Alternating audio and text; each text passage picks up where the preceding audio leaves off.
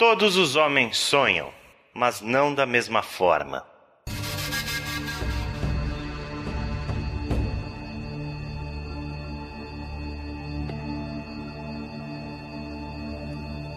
Os que sonham à noite, nos recessos empoeirados de suas mentes, acordam de manhã para verem que tudo, afinal, não passava de vaidade. Mas os que sonham acordados são homens perigosos, pois realizam os seus sonhos de olhos abertos, tornando-os possíveis. Isso eu fiz.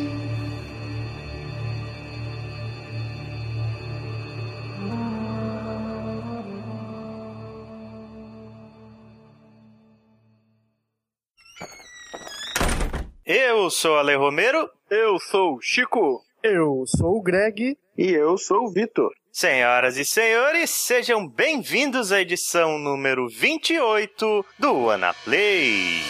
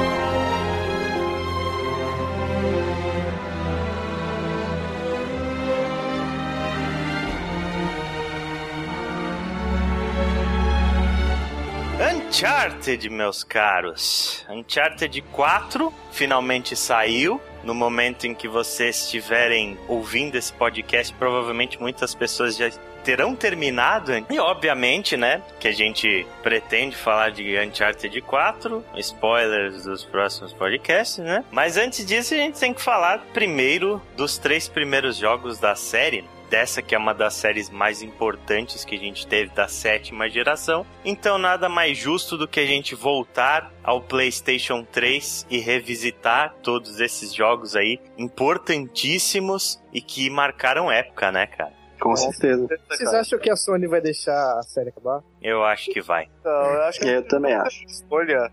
Eu acho que é a Naughty Dog hoje em dia, ela tem uma carta branca muito grande pra fazer o que ela quer, sabe? Ela é o estúdio que carrega a Sony nas costas, assim. Eu não sei se todos vocês concordam, mas eu acho que é meio difícil de discordar que hoje Uncharted é a maior franquia da Sony, né? Ah, eu Com concordo. certeza. Assim, Tem gente eu que ainda liga pra God of War, mas É, então.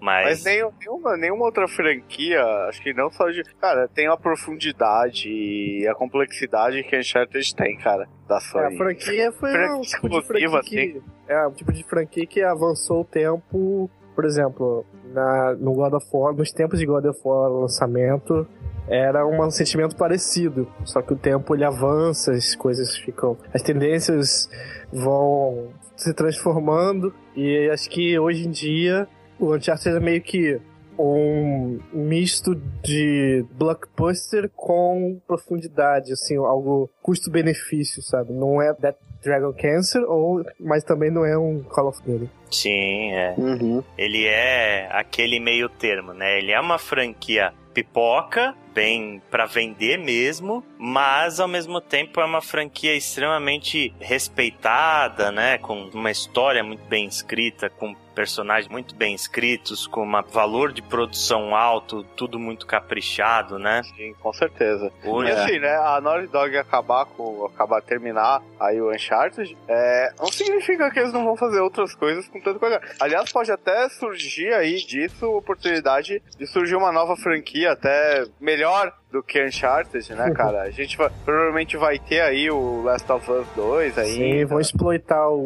Last of Us. Aí quando for, for lá no PlayStation 6, que todo mundo estiver com saudade, cai as curtidas na E3 e a Sony. Pá! É, O filho do Nathan Drake. É, dessas aí, assim.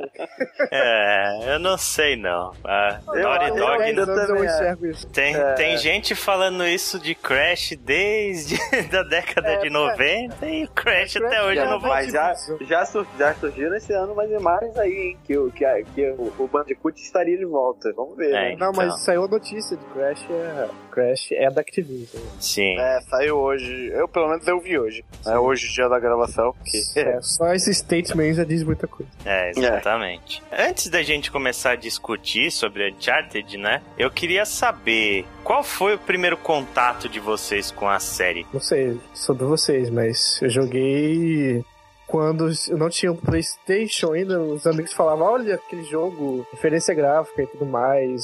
Mas é, tinha muitas. Não sei se vocês lembram. Tinha muitas críticas também. Era meio mixed, assim. As pessoas. Eu não me lembro como que os jogos de cover estavam lá naquela altura, mas acho que a gente já tinha Gears of War Sim, 2, já. né? Não, Só- quando saiu o primeiro Uncharted, a gente só tinha o primeiro Gears of War. Aí eu me lembro que era uma reclamação recorrente dos controles, assim, mas era um jogo que ainda assim conseguia é, ultrapassar a barreira. Não, não, não se estragava por causa disso. Uhum. Aí eu fiquei muito curioso pra ver. Comprei o console. Eu tinha optado por começar a geração com o 360. Mas aí depois tinha um momento que não dava mais, tinha que comprar o PlayStation também. E eu gostei, assim, porque eu sou muito putinho de, de jogos com ambientação natural. Então esse aí é um orgasmo. Questão disso, né? Sim. É, isso é verdade, com certeza. E naquela época a qualidade técnica era muito compatível. Não sei como que foi pra vocês jogar. Hoje em dia, por exemplo, o 1, se ele tem uma disparidade muito grande com o que vocês esperam de um jogo. Ou não, não, não consigo mais sentir isso. Pra mim, eu sinto com clareza as diferenças técnicas entre o 1 e o 3, por exemplo, mas aquela mini nostalgia que tá se criando, ela cria uma barreira que faz com que eu tenha um carinho quase que igual entre os três, assim, nesse quesito. É. Olha, é- eu acho que eu sou um cara meio neutro pra falar disso, porque eu fui o último a jogar Uncharted. Eu joguei, a, eu joguei esse mês praticamente, e eu zerei os três jogos num feriado. Sim, e daí a versão do sequência. PlayStation 4 já. né? É, a versão do PlayStation 4. Seu Hum, deixa assim. Dá pra. Dá, dá pra. Obviamente eu não joguei a de Play 1, mas eu não sei como que era, tá? Mas dá pra sentir uma diferença entre o, o primeiro jogo e o segundo e o terceiro. Entre o segundo e o terceiro, pelo menos essas versões remasterizadas, a diferença é bem menor. Uhum. tá? Mas entre o primeiro e o segundo, você tem uma diferença bem grande. Mas assim, cara, eu mesmo assim, pegando esse jogo e tal, é, eu não achei um jogo ruim, difícil de jogar. Mesmo sendo um jogo, eu achei muito bom os gráficos, o remaster dele ficou muito bonito. Eu, a jogabilidade dele, apesar de ter algumas coisinhas assim, me agradou completamente e serviu ao propósito. Só uma pergunta, esse primeiro eles. Esse remaster do primeiro eles abandonaram. Porque eu não sei se quem daqui jogou é, ou, ou do PlayStation 3. Sim. Eles, tinham, eles ainda forçavam muito aquela coisa do controle de movimento. Você atravessa- atravessava os troncos, você tinha que equilibrar no controle. Não, não. A granada você tinha que fazer movimento do controle. Não, isso É, não eu lembro existe mais disso, na mas eles tiraram. PlayStation é. 4. Eles Não, lá- graças a Deus não tem isso. isso. É, Ah, tem. então, isso é era um dos grandes problemas da maioria dos jogos do começo da geração. Eu lembro que eu joguei o Bioshock na época também, e você tinha que abrir as portas girando o controle. Sério? Caralho. É, eles queriam forçar isso de qualquer forma, né? Sim, era, era novidade, né? O Wii tava Sim. fazendo um sucesso muito grande na época, então eles queriam meio que empurrar isso em tudo quanto é jogo. Era É, meio que uma verdade. diretriz da Sony que o cara tinha que desenvolver algum gimmickzinho pro Six Sim. Axis. Tem um jogo chamado Folklore, que é do criador do Persona. Jogaço, só que ele tinha um esquema em que cada monstro que você matava, você tinha que no final, meio que o chicote, sei lá, agarrava o cara. Você tinha que fazer um. Dá um stomp no controle assim da mão, pá, pra cima e pra baixo. Porra, fazer isso com todo. Cada fucking inimigo do jogo que viesse era foda. Acabava o controle no final. Eu, eu não cheguei a jogar o Uncharted 1 na época porque eu só adquiri um PlayStation 3 alguns anos mais pra frente, né? Mas Uncharted 2 foi um dos primeiros jogos que eu joguei no PlayStation 3. Eu comprei o console bem na época de lançamento do Uncharted 2 e ele foi um jogo assim que mudou minha vida, cara. Foi um jogo que me fez enxergar videogames de uma forma diferente, sabe? Até ali, é, tudo que eu tinha experienciado de videogame era muito mais infantil e puro entretenimento, sabe? Tipo, videogame não era coisa séria até Uncharted.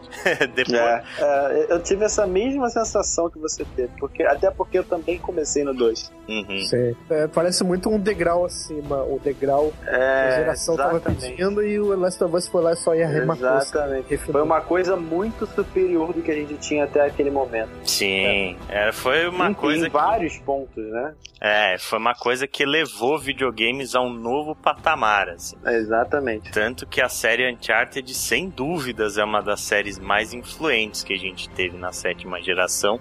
E é ela que ela mudou o mundo dos videogames, né, cara? Antes e depois de Uncharted as coisas eram muito diferentes. Então, antes da gente voltar pro PlayStation 3, vamos voltar bem mais no tempo, lá para a década de 80, em especificamente em 1986, onde dois amigos de 16 anos chamados Andy Gavin e Jason Rubin formaram um estúdiozinho pequeno e meio amador até chamado Jam Software. Esses caras eles produziam basicamente RPGs, né? A maioria RPGs de texto assim, para os PCs da época, né? Apple II, Amiga, MS-DOS e etc. E com eles foram produzindo alguns joguinhos aqui, outros joguinhos ali, e em 1989 a Gem Software mudou o nome dela para Naughty Dog e virou um estúdio um pouco maior. E aí eles tiveram a sorte de conseguir um jogo publicado pela EA. Que é, é um jogo chamado Keith the Thief, que é o primeiro jogo oficial da Naughty Dog, né? É, tá de Uhum. parabéns essa capa. A capa. Ali- aliás, não só a capa, como o logo da Naughty Dog, cara. Esse é um cachorro bem levado mesmo. Bem levado. bem radical. E esse jogo, Keith the Thief, ele também é um RPG de texto nos moldes que eles faziam antes, né? Foi lançado também para Apple II, Amiga MS-DOS. Aí depois a Naughty Dog publicou uma série de joguinhos mais inexpressivos nos anos seguintes. Ela fez a estreia dela nos consoles em 1991 com um jogo chamado Rings of Power, que saiu pro Mega Drive. É, ele também é um RPG, só que ele é um RPG de visão isométrica, assim. E é um jogo horroroso, cara. Os gráficos são muito feios, a- o som, a trilha sonora é estridente, assim. Nossa senhora. Mega Drive já não ajuda muito, vamos, combinar de som, né? Exatamente. O chip do Mega Drive já não é uma beleza, né? Chip de Ele áudio do no Mega Drive. começo dos anos 80 e, de- e eles insistiram em botar no, no Mega Drive, no final dos anos 80, o mesmo chip que usavam nos computadores. E aí depois eles também lançaram um, um jogo maravilhoso pro 3DO chamado Way of the Warrior, que acho Oh, que todos Deus. vocês devem se lembrar. Nossa senhora, velho.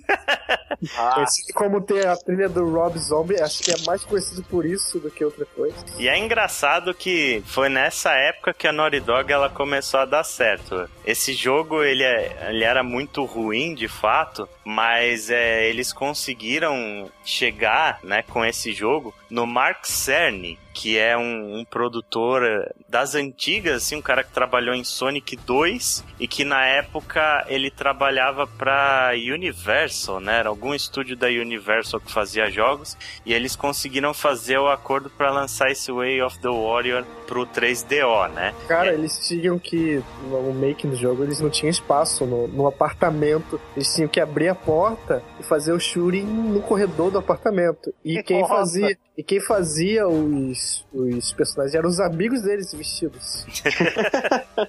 Sério? Imagina isso, né? Uma coisa extremamente amadora, né, cara? Impressionante. Demais. E vejam só vocês, né? Mark Cerny, pra quem não sabe, hoje em dia esse cara ele trabalha na Sony, ele é ninguém menos do que o arquiteto do PlayStation 4. Ele é um cara extremamente influente na Sony hoje em dia, né? E foi justamente o que aconteceu. Tipo, eles fecharam um acordo depois do Way of the Warrior para produzir um novo jogo, é, e aí o Mark Cerny meio que conseguiu arrastar é, esse jogo pro PlayStation, né? Porque eles iam produzir para 3DO também, para Universal, que posteriormente ela foi adquirida pela Vivendi, que é um, o estúdio dono da Activision, né? Então aí eles fizeram esse novo projeto pro PlayStation, que foi o primeiro grande hit da Naughty Dog, o Crash Bandicoot, o mascote informal do PlayStation, né? Naquela época a Sony estava desesperadamente tentando achar um mascote pro console dela, Uhum. porque ainda meio que se vivia numa época onde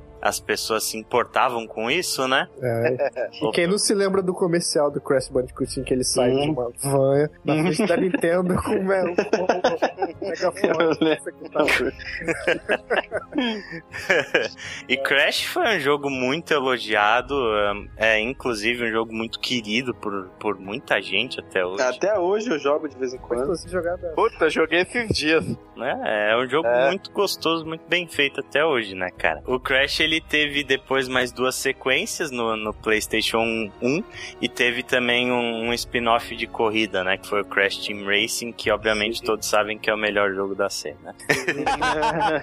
Não, legal, esse, esse. Esse Crash Team Racing, é, ele tava naquela meio que moda de Mario Kart e tudo É. mais, né? Começou a sair um monte de jogo de personagem é, com aquelas corridas malucas da vida. né? É, Se a Atari tinha um jogo de kart pro Jaguar, por que não a, Naughty Dog fazer um pro Crash? Ao final do ano de 2000, os dois donos da companhia venderam a Naughty Dog finalmente para a Sony. Ela passou a ser propriedade da Sony, né?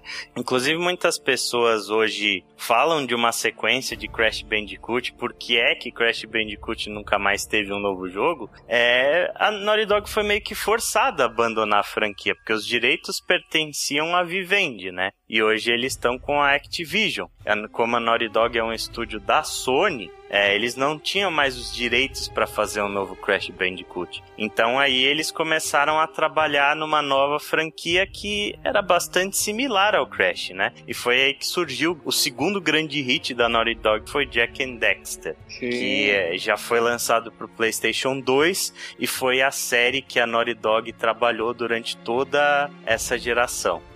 Jogo bem corajoso, que ele é de uma época que tava, as pessoas estavam começando a não ligar mais pra esse tipo de, de jogo específico, né? Sim, E mesmo assim foi expressivo. é, ele já tava numa época em que videogames eram hardcore, né? Que na, na época de God of War, de Prince of Persia, de É. todos aqueles jogos mais adultos, né? E aí eles é, investiram num jogo que tinha uma característica mais infantil. Mesmo assim foi muito bem recebido, apesar dele ser mais desconhecido pelas pessoas da nossa faixa etária, assim. Mas é, Jack and Dexter vendeu tanto quanto Crash, cara. Eu confundi esse jogo horrores, essa série, com o Ratchet and Clank na época. Eu não sabia de Ah, qual era isso- quem, quem era. Isso é Cheiro comum das pessoas fazerem. Sim, é, e também era. Foi uma época em que saíram muitos jogos desse estilo, né? Ratchet and Clank é da Insomniac, que é um estúdio que era muito amiguinho da Naughty Dog na época, inclusive. Uhum. É um estúdio bem parceiro. E aí saíram vários desses jogos tentando ser mascote, né? Teve também o do o do Gambazinho lá, como é que chama? O, Tem, o tem um gato. Sly que é Cooper. Sly É Cooper. Sly Ah, Cooper. É o- não, é, o- não é o gambá, é um guaxinim. Guaxinim, exatamente. é. Gambá, eu Pô, pensei muito, gambá, eu porra. tô pensando em gambá aqui, mano. Só lembro do Pepe na gambá. Gambá, Guaxinim, tudo a mesma coisa. Mas uma coisa, uma coisa é fato, né? Desde ali do do Crash, a Naughty Dog, ela mostrando, apesar de não serem jogos, nem todos os jogos, sequências e tal, surgiram que eles tinham uma capacidade, uma qualidade do trabalho que eles faziam, uma excelência técnica, né? Uhum. Um primor ali da dedicação dos caras absurda, né? Muito acima da média de outros estúdios que a gente via, né? É, então, eles. é, Foi a Naughty Dog foi um estúdio que mudou muito durante os anos, né? Depois da- dessa venda pra Sony, os dois diretores, fundadores, eles saíram do estúdio. E aí começou-se uma nova era com novas pessoas, e eu acredito que foi aí que, que a coisa começou a alavancar, sabe? O Andy Gavin, ele meio que abandonou o mercado de videogames. A última coisa que eu vi que ele fez foi ele estava participando de uma startup de TI, alguma coisa não relacionada a esse universo mais. E o Jason Rubin, ele era o CEO da THQ na época que a THQ faliu. Ô Midas, né? É, o Midas. Exatamente. Mas aí eu acho que a, que a Naughty Dog, desde o Crash mesmo, e especialmente depois de- dos jogos do Jack and Dexter, foi que ela começou a se estabelecer como um pilar mesmo dentro da Sony, como um estúdio de respeito, assim, um estúdio chave dentro da Sony, né? Tanto que, depois do lançamento do Jack 3, que foi em 2004, a Naughty Dog ela começou a trabalhar em um novo projeto pro próximo videogame da Sony, né? Que viria a ser o PlayStation 3. Esse projeto ele tinha o codinome de Big, justamente porque eles queriam fazer uma coisa grandiosa, né? Muito além dos limites que eles tinham até então. É, e eles Uhum. queriam abandonar aquele estilo cartunesco que era característica do estúdio até ali, né? Eles queriam fazer é, um jogo com modelos humanos mais realistas e coisas que demonstrassem o poder que o PlayStation 3 teria, né? Foi então, durante a E3 de 2006, que foi anunciado que esse jogo era Uncharted Drake's Fortune, que era um jogo de ação e aventura, assim, focado num contexto histórico, com puzzles e tal. Imediatamente, esse jogo ele gerou uma comparação com Tomb Raider, né, cara? É até Na hora. é até engraçado que, tipo, nos primeiros previews, assim, as pessoas chamavam Uncharted de Dude Raider. isso, isso foi um, um apelido que ficou durante muito tempo pro jogo, assim.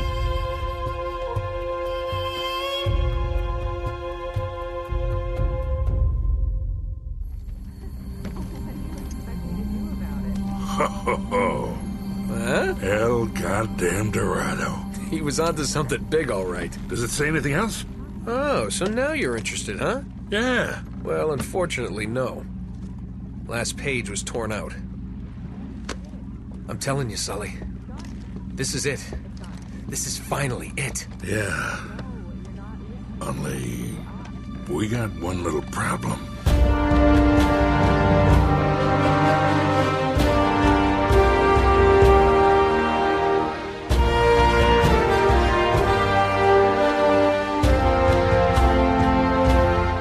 Legal é que Uncharted 1, Uncharted Drake's Fortune, ele é- foi um jogo importantíssimo pro PlayStation 3, porque ele saiu numa época em que o PlayStation 3 ele era extremamente carente de jogos, né? Não existiam praticamente jogos exclusivos pro, pro console e tipo, é, ele já é. tinha saído mais caro do que o Xbox. E quando tinha exclusivo era tipo, Lé.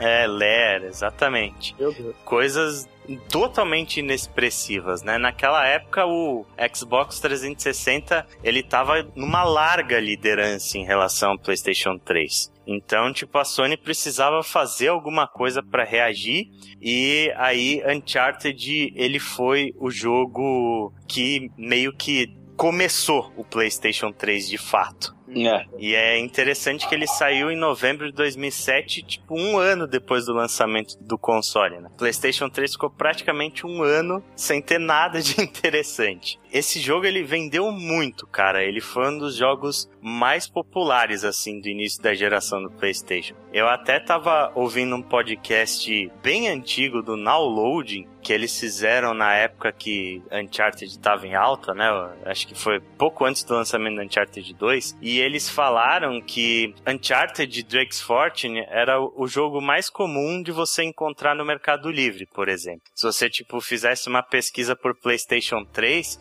você ia encontrar Uncharted Drake's Fortune a rodo, porque todo mundo que tinha o console tinha esse jogo, que não tinha mais nada pra jogar no Era console. padrão praticamente, né? Era basicamente padrão. Todo mundo que, que tinha o PlayStation 3 em dois- nessa época de 2007 jogou Uncharted Drake's Fortune. Tipo Super Mario World Super Nintendo. Exato, exatamente. Tipo Super Mario World. Sobre o gameplay, ele é basicamente um jogo de ação, plataforma e puzzle, né? Ele mistura esses três elementos. Só que, ao contrário do Tomb Raider, que era o jogo que ele era mais comparado na época, é, o Uncharted ele tem um foco muito maior na ação do que nos puzzles, né? É, ele até meio que corrige uma coisa que todo mundo criticava de Tomb Raider, né? Todo mundo criticava o sistema de combate de Tomb Raider porque a Lara era muito burra e não sabia atirar direito e tipo pulava no nada, essas coisas.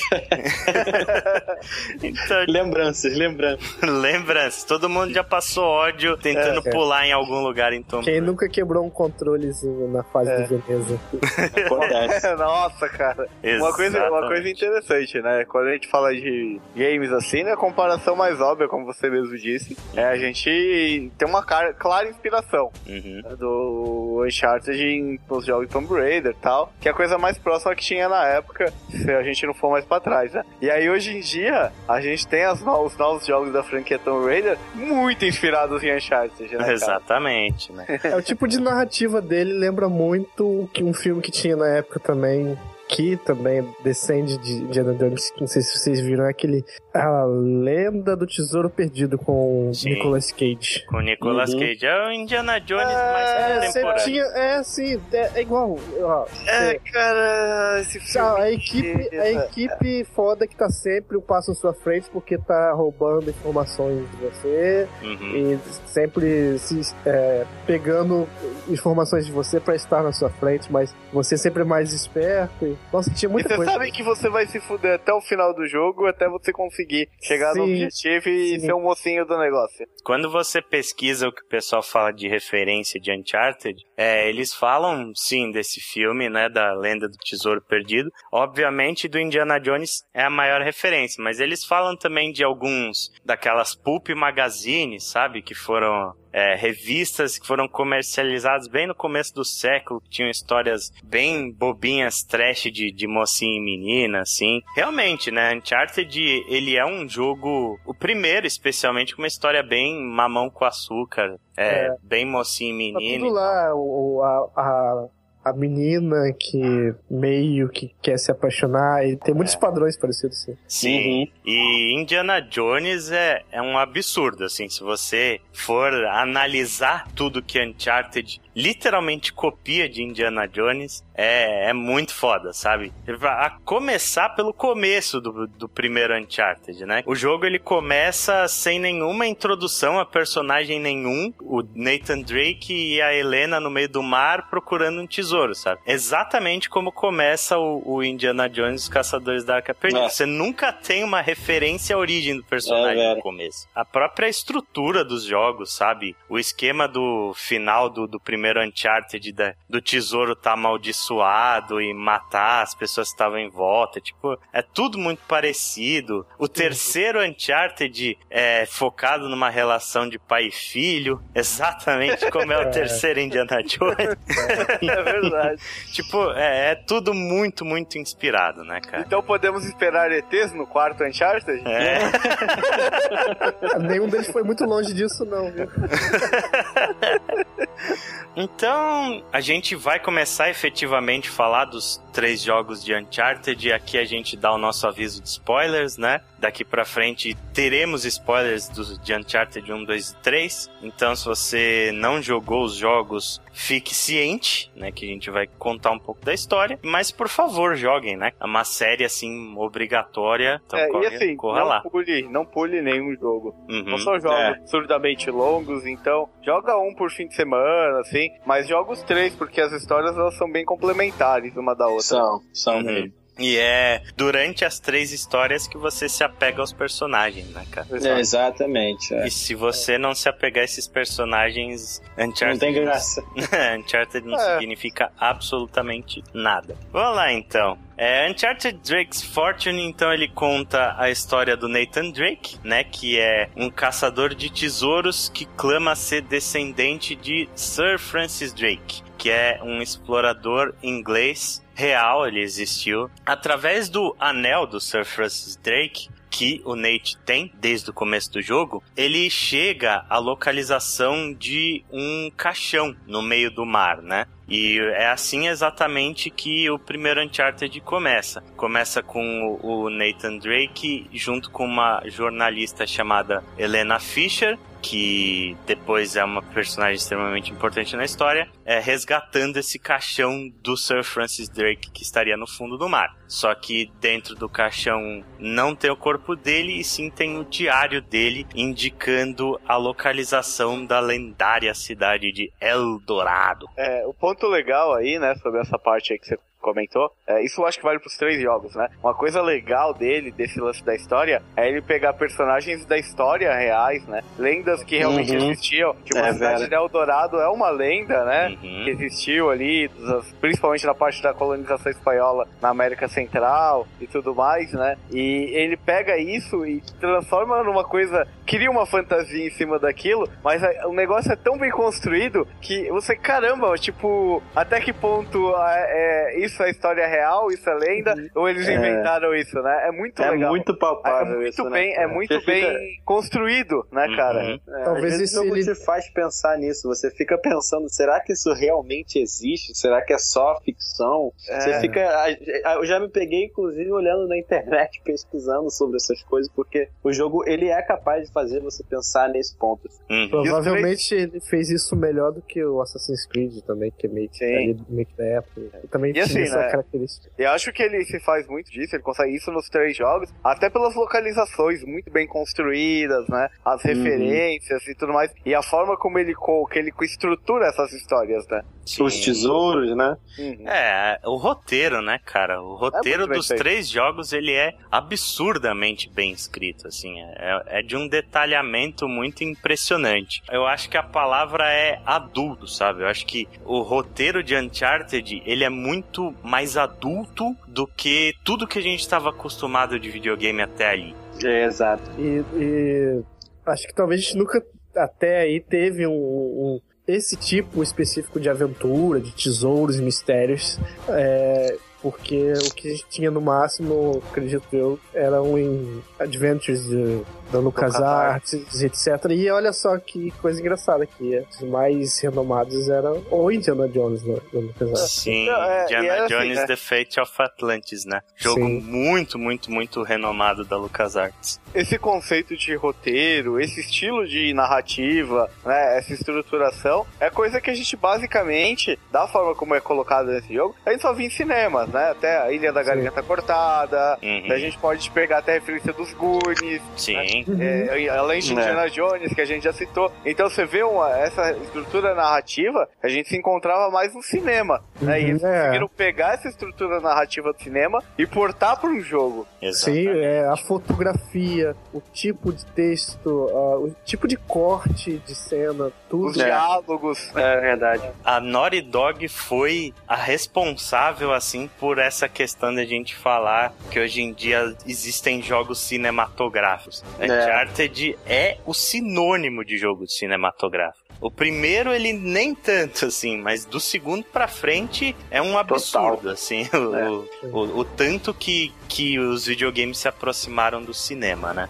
E além da, da referência narrativa, eu acho que Uncharted ele foi também uma referência de personagens. Porque o- todos os personagens da série, eh, especialmente os protagonistas, no caso do primeiro jogo, eles são extremamente carismáticos, extremamente bem interpretados, e extremamente bem escritos, né? É. O, o Nathan Drake, que é o personagem principal interpretado pelo Nolan North, é uma atuação assim antológica. É de outro mundo, né, velho? É de outro mundo. Eu acho que até ali eu nunca tinha visto alguém atuar tão bem num jogo. Não é à toa que ele continuou do início até o final da franquia, né? Sim, é, a gente vai falar mais disso no eventual podcast sobre Uncharted 4, né? Do quanto de Nolan North é o Nathan Drake, né? Porque ele é um cara fora de série, assim. Ele ajudou na promoção dos jogos, ele aparecia na, nas propagandas de edição de colecionador, assim. Ele e ele em si é um cara extremamente bem humorado, assim como é o Nathan Drake. Chega uma hora que você vê nas entrevistas dele,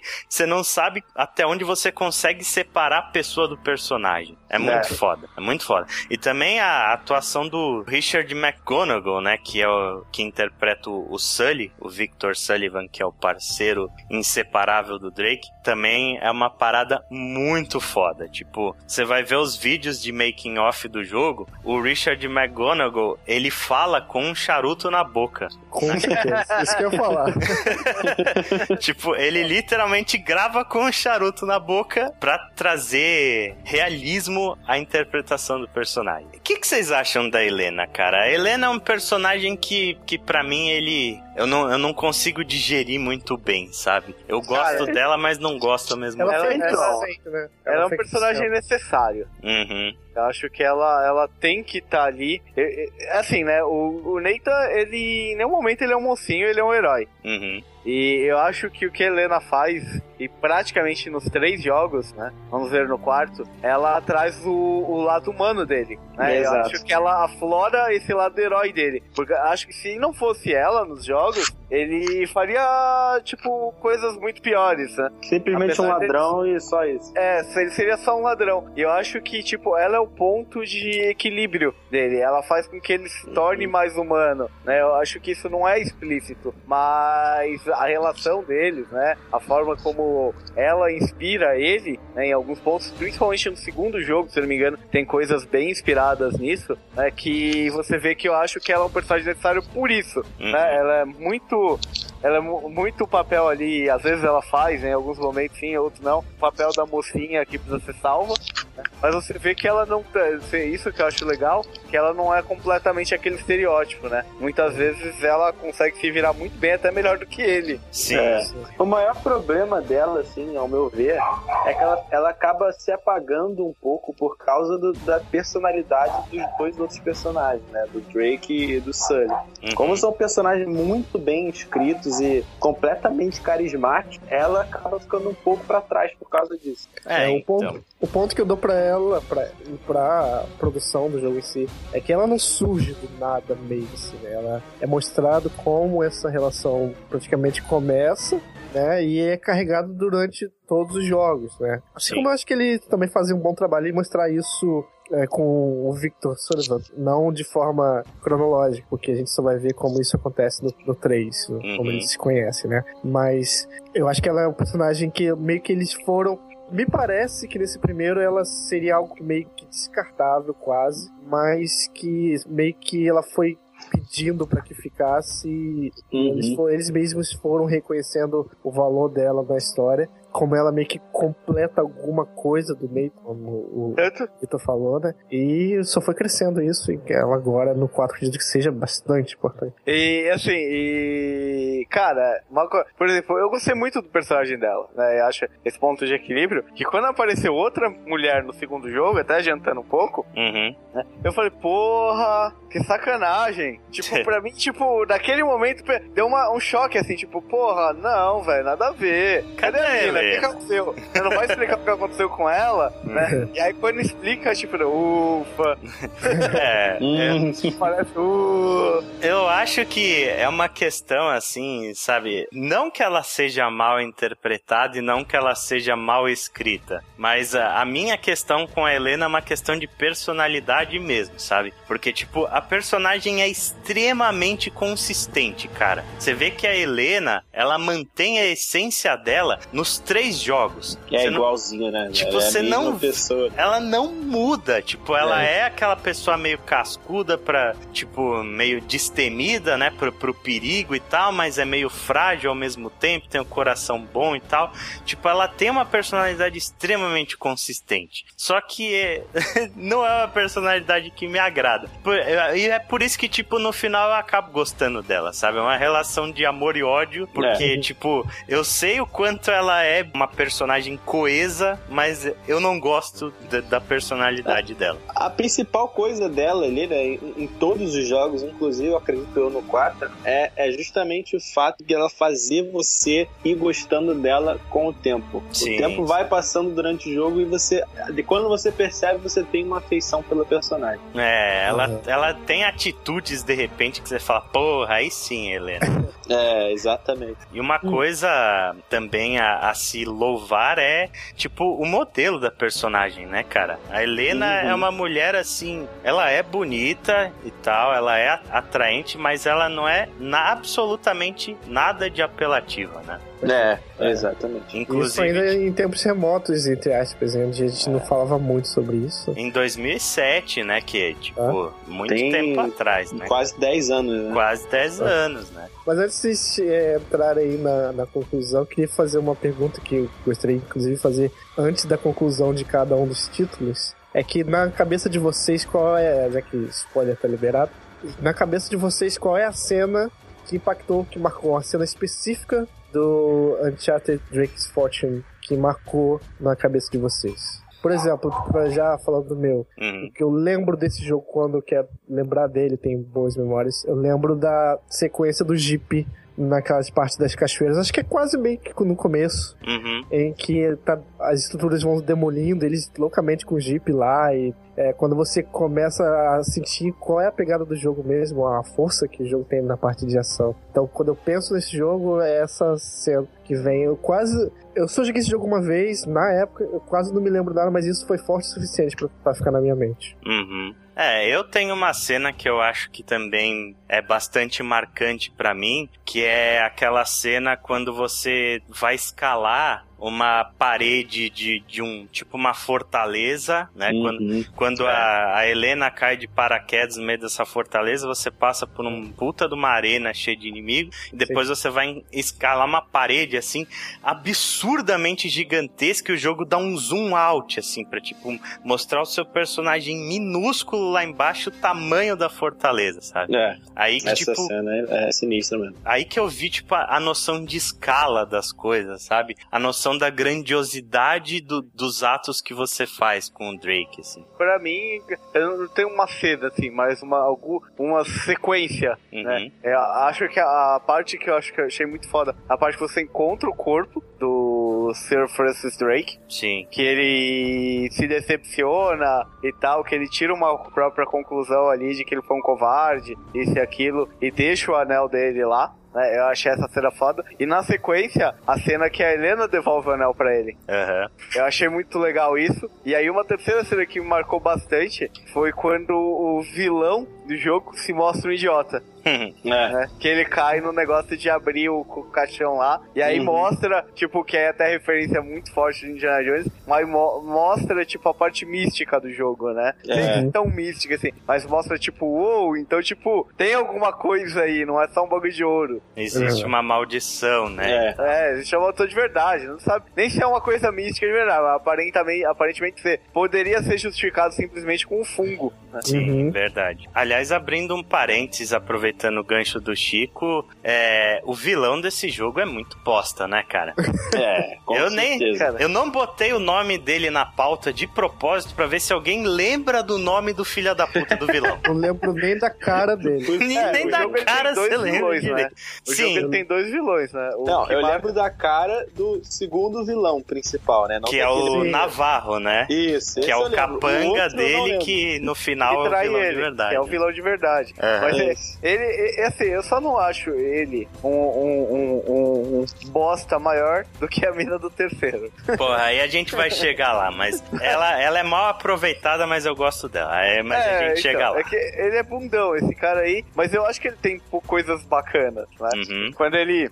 Quando ele rapta, que você pensa que o. O Sully, o Sully morreu e tal. Sim. Coisas assim. Eu acho que ele tem alguns momentos no jogo, no jogo que são legais. Eu acho que o. O desenrolar dele acaba não sendo tão legal, apesar de ser necessário ali pra mostrar a maldição, né? E você, Victor, qual que é a sua cena favorita do Drake's Fortune? Cara, quando eu penso no Drake's Fortune, eu lembro logo do início. Pra mim, a, a parte do barco ali já demonstra logo de cara o que você vai ver pelo resto do jogo. Uhum. Você, você encontra o início do, do jogo, o Drake tá fazendo uma exploração, ele tá caçando o caixão do Sir Francis Drake, coisa que você faz ao longo do jogo inteiro. E logo em seguida, os piratas vão atrás dele e você engaja numa ação de uma coisa totalmente inesperada, coisa que acontece o jogo o tempo inteiro também. Então, eu lembro, quando eu penso nesse jogo, a primeira coisa que me vem à cabeça é essa parte do barco, que mostra a ação, a exploração e a parceria que o Drake tem com o Sully, que não acaba nunca, né? Porque logo em seguida ele chega no avião pra resgatar vocês. Então, pra mim, eu só penso logo nessa cena. É, e aí vocês falaram bastante de ação, né? É, ah, esse jogo ele tem um problema, né? Um não, ele tem vários, né? Esse aqui tá homenageando e tá deixando meio que pra baixo do tapete, muitas coisas. É, mas, mas a gente vai falar.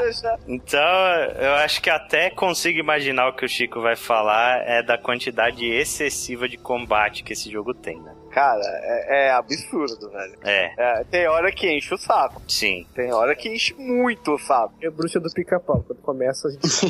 Não, Ah, o problema, no, no segundo e no terceiro jogo, eles corrigiram isso. Hum. Mas uma coisa que me incomodou absurdamente nesse jogo é você passar por puzzles, chegar num lugar que teoricamente ninguém chegou ainda. Você chega lá e tem a porra de capanga do cara, velho. Sim. Não, tipo, eles corrigiram isso nos outros jogos. No, dá no pra- 3 nem tanto, no 3 também Sim. tem bastante É, isso. mas é sempre na saída. É. É sempre os caras, tipo assim, nesse você chega e os caras já estão lá. Uhum, Eles estão, tipo, em locais que não teria como alguém já ter passado. sim. É, tem uma dissonânciazinha mesmo. É, então, tipo, meu, ah, isso me incomodou absurdamente, cara. Tipo, além, tipo, não só bastasse, tipo, quantidade excessiva de combates ali, quando eu chegava no lugar e falava, não, não é possível, esse cara não tá aí. Eu acabei de matar, quebrar a cabeça pra passar uma porra do pano. Ih, esse cara é tão E bem. esse cara, esse cara é um gênio. Dar o tesouro pra ele logo, porque, meu, É, eu acho que isso é uma coisa assim que se permeia durante a série inteira. Pra mim, um dos maiores defeitos da série Uncharted é ter combate demais. Mas no primeiro eu acho que é o mais exagerado de todos mesmo. E o maior problema é que é o que torna isso até mais evidente é que as sequências de cada coisa elas são muito separadinhas, né? Você tem a parte de plataforma, depois você tem a parte de ação, depois você tem a parte de puzzle. Quando você resolve uma coisa, você escala alguma coisa, chega em algum lugar e você começa a ver um monte de murinho lá embaixo, você já sabe que aquilo é uma arena de combate, né? Não é uma Você coisa que te essas surpreende. três partes e você vai pra parte de ver um pouquinho de história, Uhum. Cutscene, e tu faz um ciclo cadenciado. É, faz um. É. É, tipo, no 2 as coisas já se misturam um pouco mais, sabe? Você É. tá, tipo, numa parte de plataforma, de repente vem um helicóptero tacando um míssil na sua cara e tudo desaba e. É, No 2 e no 2 já tem uma. Já tem, eles respeitam mais o lance de tipo, os caras não chegam num local que você resolveu um puzzle absurdo antes de você. Eles chegam Hum. depois de você. Eles É. te seguiram, ou coisa do gênero. Você encontra ele na hora que você tá tentando sair do lugar. Eles explodem tudo e chegam no lugar. Mas nunca, tipo, você chega lá e já tem um exército. Sim, sim, exatamente. Que acontece no 1. É, e no 1 também eu- a inteligência artificial dos inimigos é muito filha da puta. Isso me irrita profundamente. Porque os caras desviam de bala, velho. Vai tomar no cu, cara. Você tá mirando na cabeça do cara, de repente ele dá um passo pro lado Matrix. e desvia. Tirando que toda a granada que ele atira vai exatamente milimetricamente no seu pé. No- é. o cara Ah, mira sem olhar e, e, tipo, É. atira a granada no seu pé toda vez. Acho que, em resumo, Uncharted 1 ele é um jogo muito embrionário ainda. Uhum. É, para mim, ele é o mais fraco da série. Eu não sei se... Qual a opinião de vocês, mas... Tirando do Vita. É, não, isso aí é desconsiderado. isso aí nem desenvolvido pela Naughty Também Dog Naughty foi. Dog, né? É. Mas ele tem história? Ele faz parte do canon? Ele, ele é um, um prequel, né? Ele se passa antes do primeiro. E tal. Tipo, não tem nem a Helena. É uma história bem diferente mesmo. É, mas, tudo que tem a jogabilidade, mas tudo mais boring. sim, exatamente. Ah, Ele tem a mesma jogabilidade, mas ele não tem o primor das outras coisas que Uncharted tem. tipo Eu a diria que, que Drake's Fortune é o pior, é, não é tão bom, mas porém ele é essencial. Ele é meio Metal Gear Solid, sabe? Uhum. Se você quer fazer uma maratona, você não pode deixar ele de fora. É, eu acho que ele ainda é bem jogável hoje em dia. Uhum. É, apesar de quem for jogar ele hoje vai falar não é um jogo brilhante, porque É, só tipo muita coisa inspirada nele saiu depois, né? Que Pois é. aprimorou muita coisa que ele fez pela primeira vez. É o problema da pessoa jogar Half-Life 2 hoje em dia. Vai ver, provavelmente vai ver Hum, nada. Nada de demais, né? É. Exato, exato. Eu acho que isso resume bem Uncharted Drake's Fortune.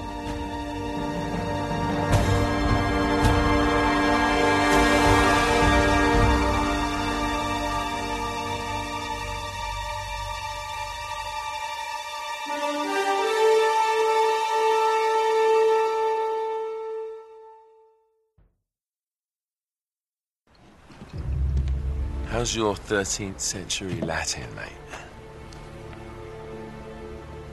Where'd you get this? Borrowed it from the files of the nutcase.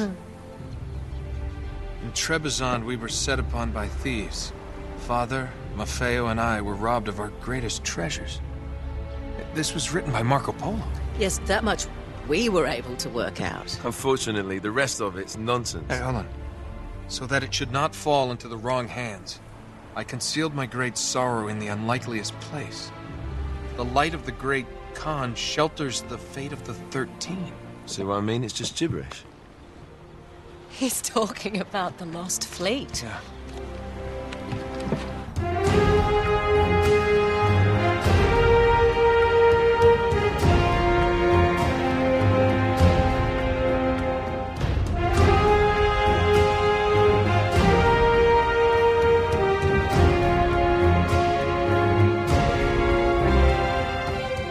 Se passou do lançamento de Uncharted Drake's Fortune, foi um grande sucesso e tal, e era meio que inevitável que a Naughty Dog revelasse uma sequência, e essa sequência foi revelada no final de 2008 com o título de Uncharted 2 Among Thieves. O objetivo do estúdio com esse jogo, ele era bem mais ambicioso, né? A, a Naughty Dog, ela dizia que ela queria fazer um blockbuster de verão jogável. E eu acho que a definição que eles deram foi exatamente precisa no que esse jogo é. O Uncharted 2, ele é uma evolução assim tremenda em relação ao primeiro, em praticamente todos os aspectos. O escopo do jogo, ele é muito maior. Uncharted 1, ele se passa basicamente em ambientes de floresta, é tudo muito parecido, os cenários são todos muito parecidos. Quanto em Uncharted 2, não. Uncharted 2 tem cenários em florestas, em montanhas, em cidades. né? Uhum. O jogo varia muito, ele dá aquela sensação Indiana Jones também de você estar É. viajando pelo mundo, né? É velho. E ele melhorou uma série de coisas, cara. Os controles melhoraram, né? Eles tiraram aquelas é, coisas datadas que, em em relação aos six axis, né? Os pulos ficaram mais precisos. O combate. O cover do, do, do 1, acho que ele, ele era automático, não era? Não, não era. Não, não Era um bolinha. botão, né? Ah, tá. Agora que ficou, não é? É, uma coisa legal, né, que a no 2 nem tanto, mas no 1 um a gente tem só até o nome do jogo, né? Hum. Quando a gente fala em Drake's Fortune, a primeira impressão que você tem, tipo, é a sorte do Drake, o personagem, o Nathan Drake, né? Sim. E aí quando você joga e pega a história, você vê que aquele título ele não tá falando do Nathan Drake. Tá falando do Sir Francis Drake. Exatamente, cara. E é muito. E a maioria dos jogos tem essa pegadinha. Uhum. Sim. É, o 2 também, a Among Thieves, né? Porque é, o jogo ele é basicamente uma brincadeira de gato e rato entre o Drake e o Flynn, né? E o Flynn. Que é meio que o antagonista dele. É o cara burro que, o, que o inimigo contrata pra tentar fazer o trabalho do Drake e ele sempre falha, né? É interessante também ver o tanto de melhorias que ele trouxe no, no sistema de combates, né, cara? O combate corpo a corpo melhorou bastante no Uncharted 2. No Uncharted 1 você basicamente você tinha dois combinhos lá, que era quadrado, quadrado, quadrado, quadrado, triângulo, quadrado, né? Herança de God of War aí. e no Uncharted 2 você tem um combate mais vivo, onde você tem esquiva, né? Mais movimentos e tal. É. E também eles adicionaram meio que porcamente, porque eu acho que isso nunca funcionou direito na série, o stealth. Uhum. O É, Un- cara. Uncharted 1 é zero de stealth. O 2 ele tem tipo Ele 1% de stealth. Ele tenta, ele É. tenta.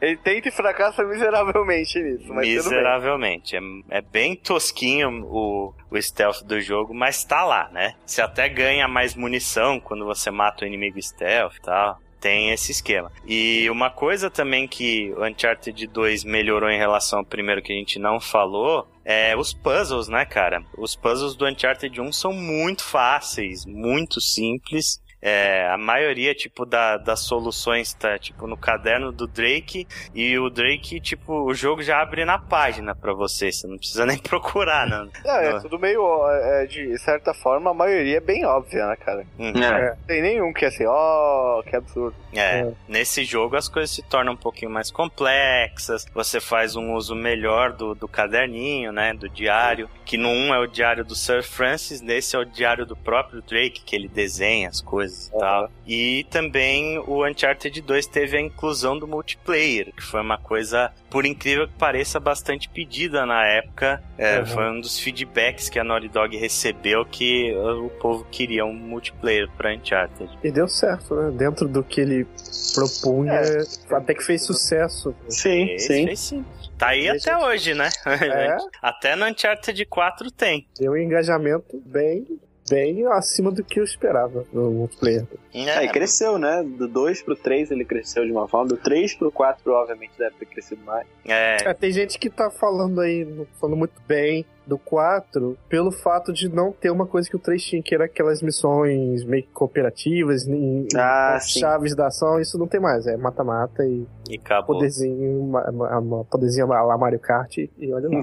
É, o multiplayer do 3, inclusive, é uma coisa que muita gente xinga, porque é, muitas pessoas acreditam que o multiplayer é tão caprichado que isso acabou tirando um pouco do desenvolvimento do single player, né? Parte de subir no avião, todo mundo junto é espetacular. É, muito legal, cara. Uma pena que eles não trouxeram pro PlayStation 4, né? A versão remasterizada aí do Nathan Drake Collection não tem os multiplayers. Mas eu acho que no fim das contas, se alguém for jogar, vai jogar o do 4 de qualquer forma. Então, é. né? O principal ponto do Uncharted 2, a grande evolução que ele teve em relação ao primeiro, foi no quesito cinematografia, por assim dizer, né? Ele sim foi o jogo que aproximou os videogames do cinema de uma forma que a gente nunca tinha visto até hoje. É, a Naughty Dog ela investiu muito pesado nesses aspectos. né? Eles mandavam pessoas da equipe para filmar as localizações onde o jogo se passava, né?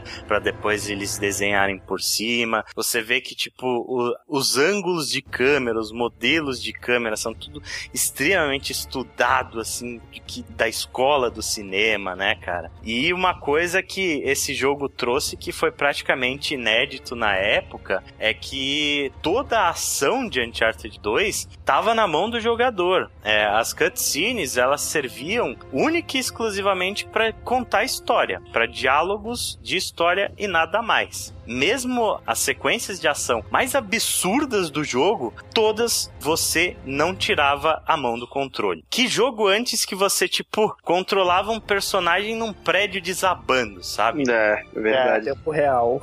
Em tempo real. É, Assim, uma coisa que a gente, né, a gente fala tão todo esse que é cinematográfico, né? Então uma coisa que inclusive aumentou de 60 pra 100 nesse jogo são os coletáveis, né? sim, e sim. apesar de todos os coletáveis ser uma coisa legal, eles têm relação com a área que você tá.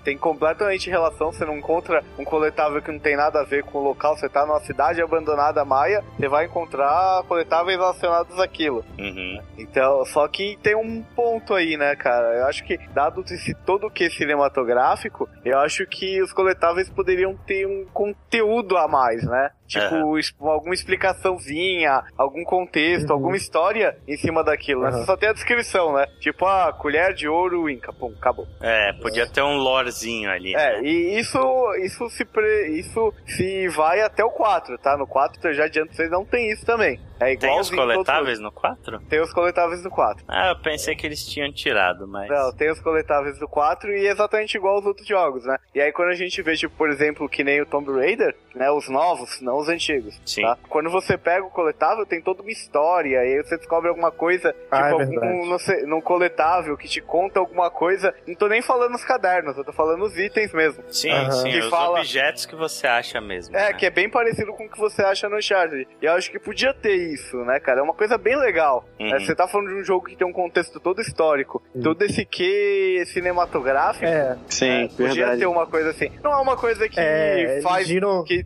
zoa o jogo nem nada disso. Só uma coisa que poderia ter a mais. Uhum. é, o Uncharted ele gira muito em torno de si, né? Ele é muito sobre os objetivos do Drake, o que interessa é só as informações que tem ali, é tudo que tange o roteiro ali do Uncharted.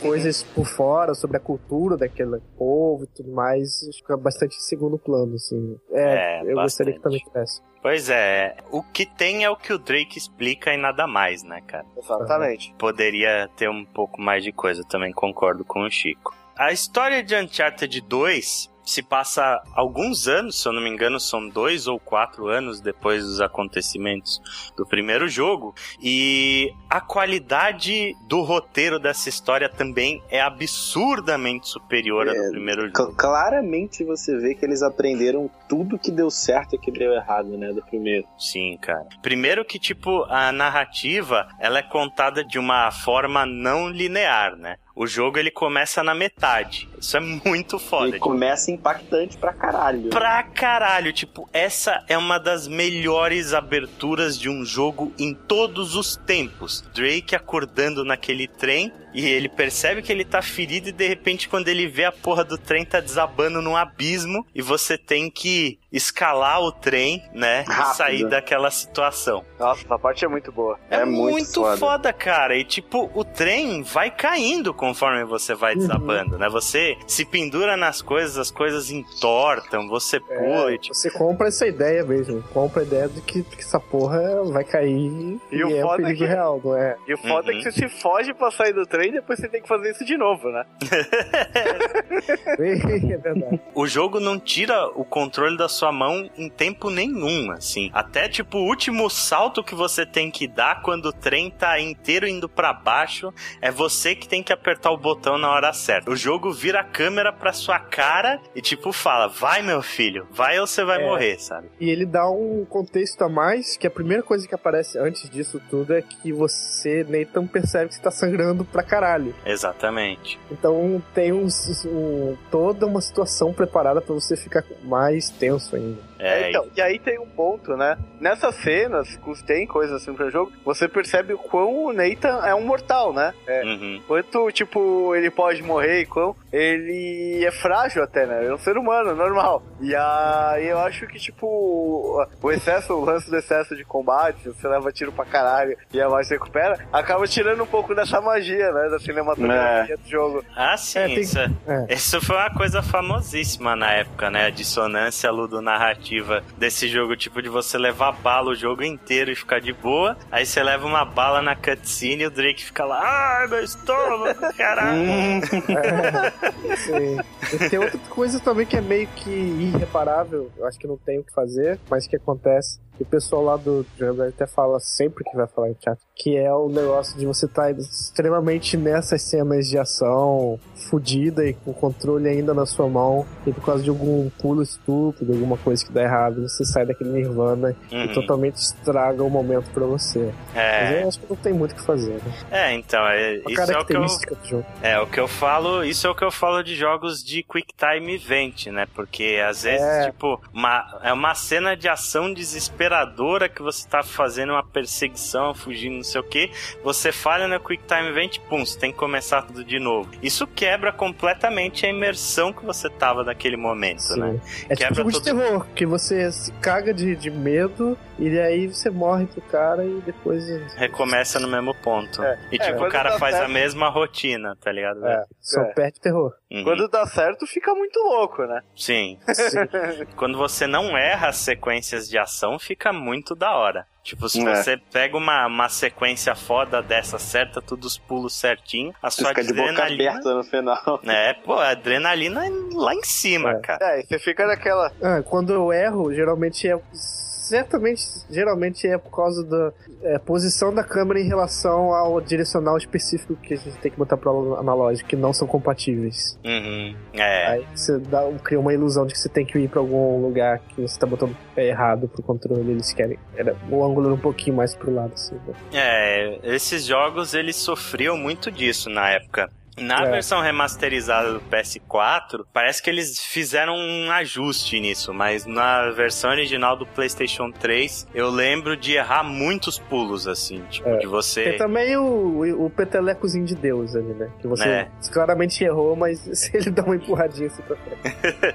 Tipo, você é, mirar no lugar, o Drake estender a mãozinha dele bonitinha, aí você pula e cai no abismo e morre. Não, vem a flautinha e ele gritando e a, a flautinha da música de morte. É, e, e os caras desesperados, não, Drake!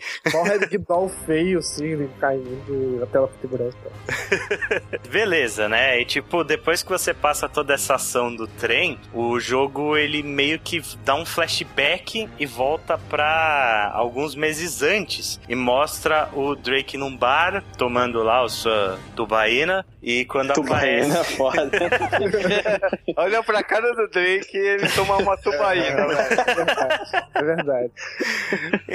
e aí aparece lá o, o- o Harry Flynn, né, que é um, um, um antigo conhecido dele também, que é um caçador de recompensas, junto com a nova personagem do jogo também, a Chloe, e eles falam pro Drake sobre um trabalho de encontrar uma lâmpada que pertenceu ao Marco Polo, né? Na expedição que o Marco Polo fez pelo Oriente, é, os caras resgataram essa lâmpada e ela tava num museu na Turquia.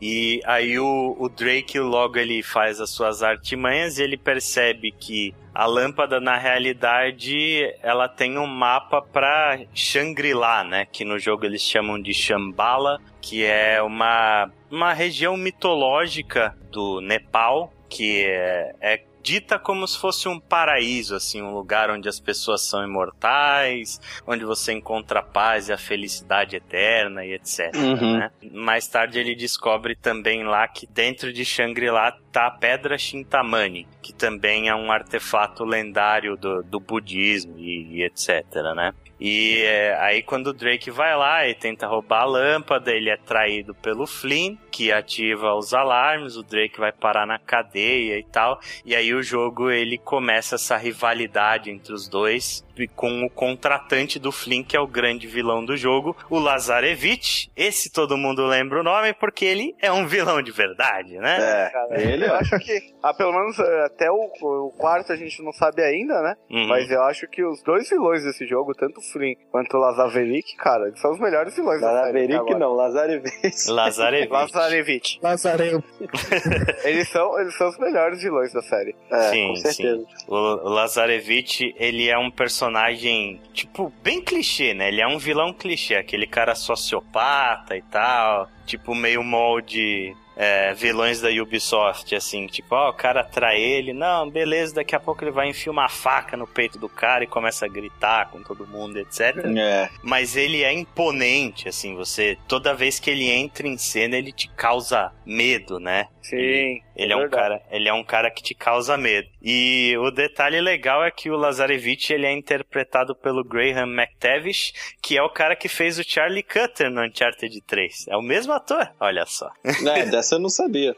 E assim como o Talbot do Uncharted 3 é o mesmo cara que interpretou Navarro no primeiro. A Naughty Dog ela tem bastante disso de, de ser meio familiar com os atores, né? Eles trazem muitas das pessoas de confiança deles pra vários jogos diferentes. É, mas o trabalho que uma, uma- o trabalho que o cara fez também nesse jogo foi absurdo. Foi, Foi. cara. É, É muito bom. O Uncharted 2, quase todos os personagens são, assim, excelentes, sabe? É, eu gosto muito do Lazarevich, eu gosto muito do Flynn e eu gosto especialmente da Chloe. Eu acho a Chloe nesse jogo espetacular, assim. Mesmo com voz de Mesmo com voz de, de Daniela Sicarelli. Eu prefiro Helena, eu prefiro Helena. Eu pensei que meu Playstation tava quebrado. Algum problema no grave ali, né, cara?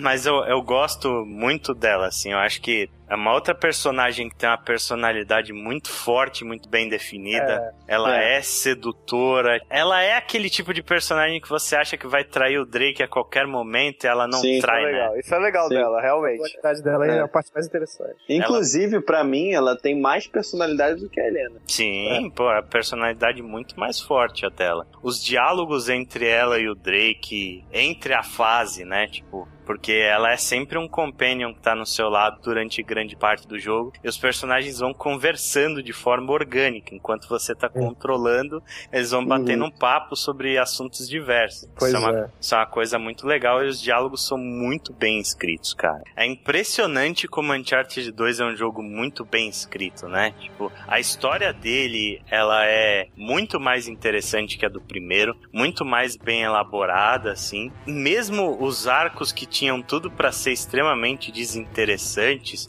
eles conseguem ser muito bem feitos, como por exemplo é o triângulo amoroso entre o Drake, a Helena e a Chloe, né? Quando as duas estão juntas em ação, assim você sente aquela tensão, você percebe o Drake indeciso entre uma e outra. Uncharted 2, ele foi um marco da sétima geração, é considerado um dos melhores jogos de todos os tempos. É difícil você ver qualquer lista de 50, 100 melhores jogos da história que não inclua Uncharted 2, por causa da importância histórica que ele teve, por causa da- de toda a qualidade em tudo que ele fez, sabe? Inclusive, é o jogo preferido de sabe quem? Hum, Tá no top 1, é. De quem? Sun Lake. Sun Lake. Sun Lake. Ele é Half-Life 2 em segundo e Uncharted 2 em primeiro lugar. É, cara. Você olha de repente pra, pra Quantum Break, não querendo comparar, mas você vê ali muito do que desejo dele de que ele quiser. Ele queria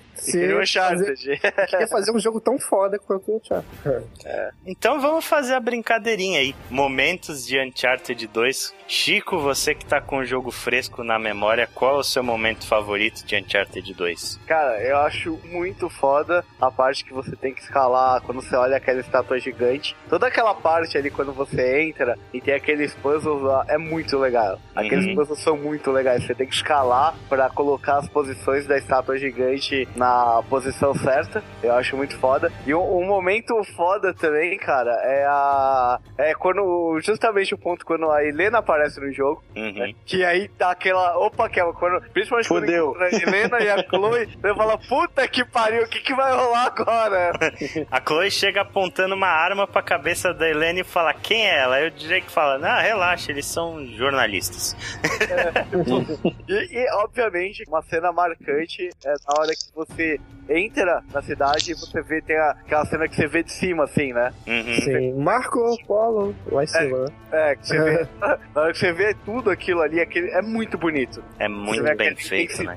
A, tipo, a construção daquela cidade é absurdamente foda, cara. É muito absurdo. E só um, um último momento é que é quando o maluquinho morre lá. O carinha lá da, dos Alpes. Uhum. Ah, sei, o, É. o velhinho. É, quando o velhinho morre, tipo, eu, eu fiquei sentido. Esse jogo tem muito momento bom. Cara, a minha cena preferida, eu acho que é o momento em que eles estão ali em, em Borneo e quando o Drake encontra aquela caverna com os corpos dos integrantes dos navios do Marco Polo, né? E você acende, você encontra aquela resina, acende uma tocha de luz negra Ah, sim, sim. e sai assim, tipo, investigando o cenário, procurando pistas, sabe? É, eu gosto muito desse tipo tipo de jogo que envolve puzzles de, de É. mistério que você tem que bancar o detetive, sabe? Essa parte do jogo tá num pace muito gostoso mesmo. Você vai olhando assim, analisando com a luz- luz negra, você vê marcas de sangue no chão, você vai seguindo as trilhas de sangue e você percebe que os soldados mataram uns aos outros e você vê, porra, tem alguma coisa de errado acontecendo nessa porra dessa cidade e tipo, você vai começando a conectar um mistério e achar a resposta das coisas. Nesse, nesse momento você não virou e falou, puta que pariu, outra maldição. Outra maldição. Exatamente. Todas as cenas de, de ação são muito impactantes. A cena do trem, que é tirando a inicial, né? Aquela segunda que você tá com o trem em movimento, que é a cena que depois dá origem à cena original, quando o jogo se encontra, né? Aquele meio onde a narrativa passa a ser linear. Aquela cena do trem é muito foda também. Muito foda. É. Inclusive, é a minha. A mais memorável é a cena, a segunda cena do trem quando o Drake leva o tiro, cara. Aquele tiro eu senti em mim, aquele tiro, velho.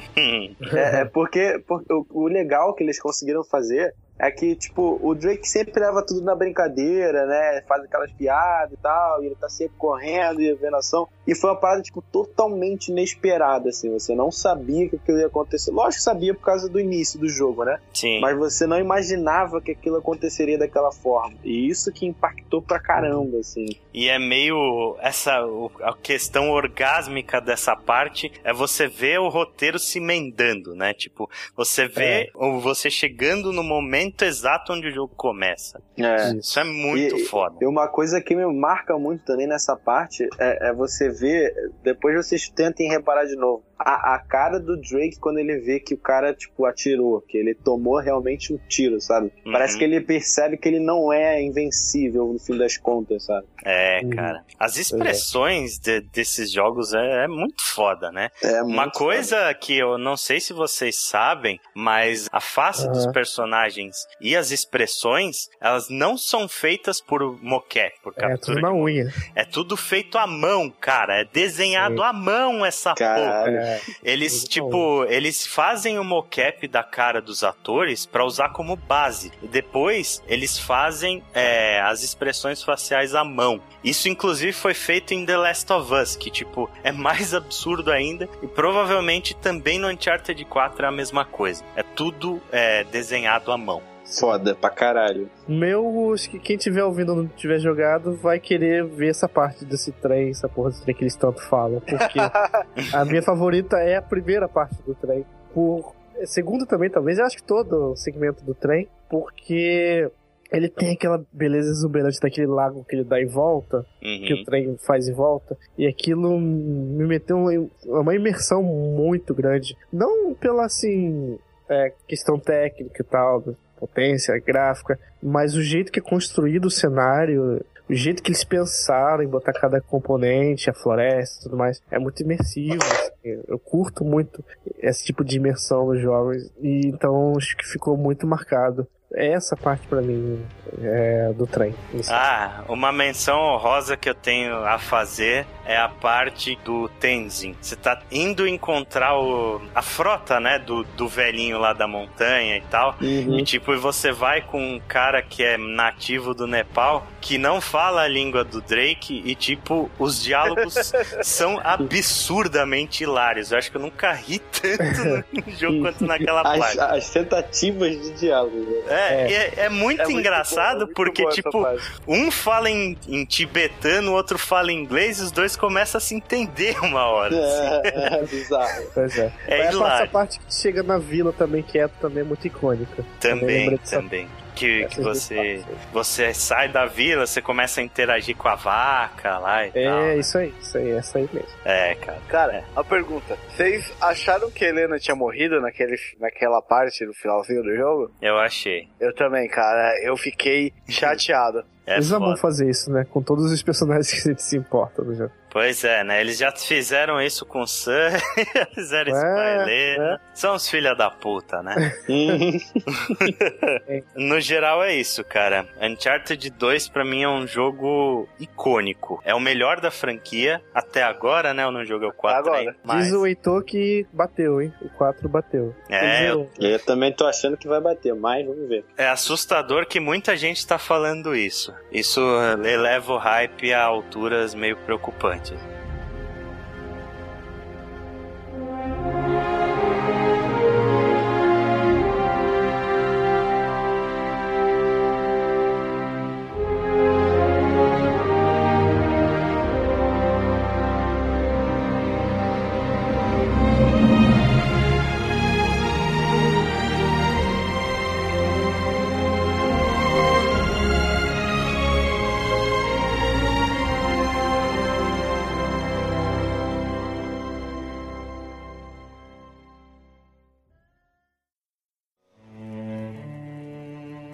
men dream, but not equally.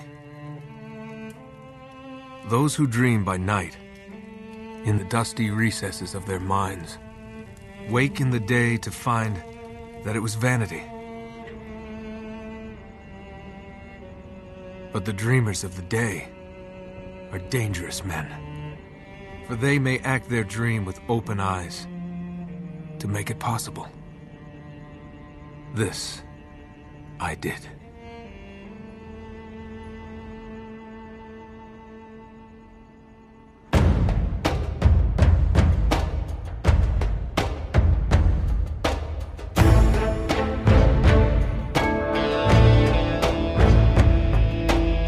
Depois que Uncharted 2 foi lançado, a equipe da Naughty Dog ela se dividiu em duas partes. A primeira parte, que eh, foi liderada pelos designers, né, Neil Druckmann e Bruce Straley, foram trabalhar em uma nova IP que depois a gente ficou conhecendo como The Last of Us, né? E o resto do time, que foi liderado pela Amy Hennig, que é a designer criativa da série toda até aqui, continuou fazendo a próxima iteração da franquia Uncharted, né? Uncharted 3 ele foi anunciado em dezembro de 2010 e saiu pouco menos de um ano depois do lançamento. A Amy Hennig, ela falou que ela, né, ela e a equipe, eles possuíam um desejo muito grande de fazer um Uncharted temático no deserto, porque seria um desafio muito gostoso para a equipe deles trabalhar com elementos difíceis de animar, né? Como é, por exemplo, areia, água e, e fogo, né? Uncharted 3, cara, é, ele foi um dos primeiros jogos que eu me lembro, assim, de ter sofrido com a questão do efeito Batman vs Superman, de entregar o jogo inteiro nos trailers, sabe? Ah, isso foi. Só a parte da carga do avião já. já É, tiveram, tipo, os dois primeiros jogos da série, eles foram soltando coisinhas aqui, coisinhas ali, né? Tipo, não foi um estardalhaço. Depois do sucesso que fez Uncharted 2, é, eles soltaram diversos trailers de Uncharted 3 e, tipo, soltaram o jogo inteiro nos trailers. A parte do, do avião, né? A parte do chateau lá na França, é, a parte do barco, se eu não me engano, também foi Sim. revelado em trailer. Tudo, né, cara? Então, tipo, as maiores surpresas do jogo, elas foram reveladas antes. E eu acho que foi isso que contribuiu muito para Uncharted 3 ser lembrado como um jogo meio decepcionante, assim. Ele não foi uma evolução tão grande como foi o segundo do primeiro, né? Ele trouxe bem menos novidades em relação ao jogo anterior. Eu acho que a maior inovação que ele trouxe foi no sistema de combate, corpo a corpo, né? Porque dessa vez o combate ele parecia até meio scriptado. Porque, tipo, era uma ação desenfreada, muito louca, que você interagia com o cenário. Você podia pegar a garrafa, dar na cara do cara, bater a cabeça É. dele na mesa, jogar ele na Da pia, peixada. dar peixada. Da fechada. ganhar troféu. Era muito legal, assim. Eu acho que essa foi a, a principal novidade desse jogo e, e uma novidade bem bacana. Só que, assim como muitas coisas, eu acho que eles utilizaram demais, sabe? Tipo, Uhum. A primeira cena do jogo já é assim, né? Que você. Que o Drake e o Sully chegam lá naquele bar. E aí começa a rolar pancadaria solta, desenfreada. Você vê aquele gordão enorme vindo pra É. cima de você, tacando sua cabeça na privada. nisso, melhor, melhor execução possível é a tampa da privada. tampa da privada na cabeça do cara. É bem legal, só que, tipo, isso depois é, é usado muita exaustão. Inclusive, tipo, o modelo do grandão mesmo é usado, o mesmo modelo 50 vezes durante o jogo, nesse tipo de combate. É, mais é pra te apresentar um novo modelo de combate, né? Sim. É. E- Mas isso foi uma coisa que me incomodou um pouco no 3. Não só o grandão, como os outros adversários também. Eles são bem repetidos no jogo. Sim. Eu acho que isso é bem genérico na série inteira. O É. primeiro é, nossa, é um festival de cara igual. É, acho que a parte Sim, gostosa é, é. do jogo, pra mim, mora nas sequências de Drake é, pequeno. Sim, cara. Nossa, cara. A melhor parte do foda. jogo. A melhor Essa parte do jogo. É muito legal. E aliás, que ator que os caras encontraram pra fazer o Drake pequeno, né? Pois é. É, é igualzinho, cara. Impressionante. Tipo, como que eles conseguiram um moleque interpretar tão perfeito daquela forma? Os É. trejeitos, os olhares, a Sim. forma de falar, tipo, é muito parecida com. E a gente fala do Drake quando pequeno porque esse Uncharted ele conta como que é a relação do Drake com o Sullivan Sim, de quando eles se conheceram, né?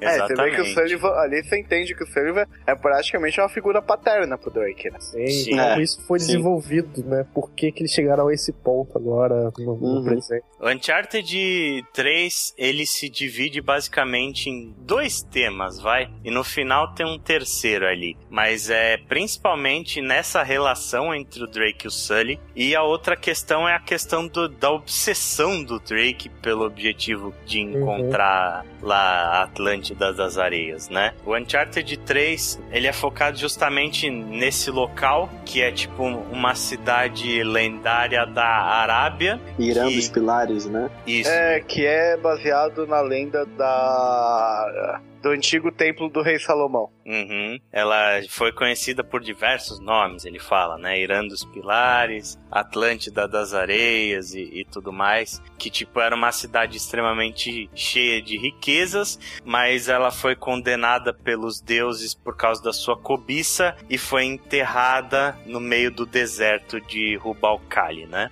Aham. E, E aí você tem umas tem coisas assim que são bem legais, como por exemplo o lance dos dois pilares. Você tem referências maçônicas na Uhum. história desse jogo, o que é muito legal. Você tem coisas É. ali tipo a coluna dórica e a coluna jônica. Você tem coisas assim dentro daquelas anotações do Drake que são muito, muito bem feitas, cara. Uhum. É, meu, o diário do Drake é um show à parte, né, cara? Dá É. pra perder a vida lendo aquilo lá e vendo os desenhos que, que tem. É. É. muito foda. Tem muita coisa com os Templários também que eu lembrei, né? Nesse jogo. Tem, tem. Ele envolve uma série de coisas, né? Ele envolve o, o Sir Francis Drake de novo. No começo, justamente, o Drake ele tá negociando o anel dele.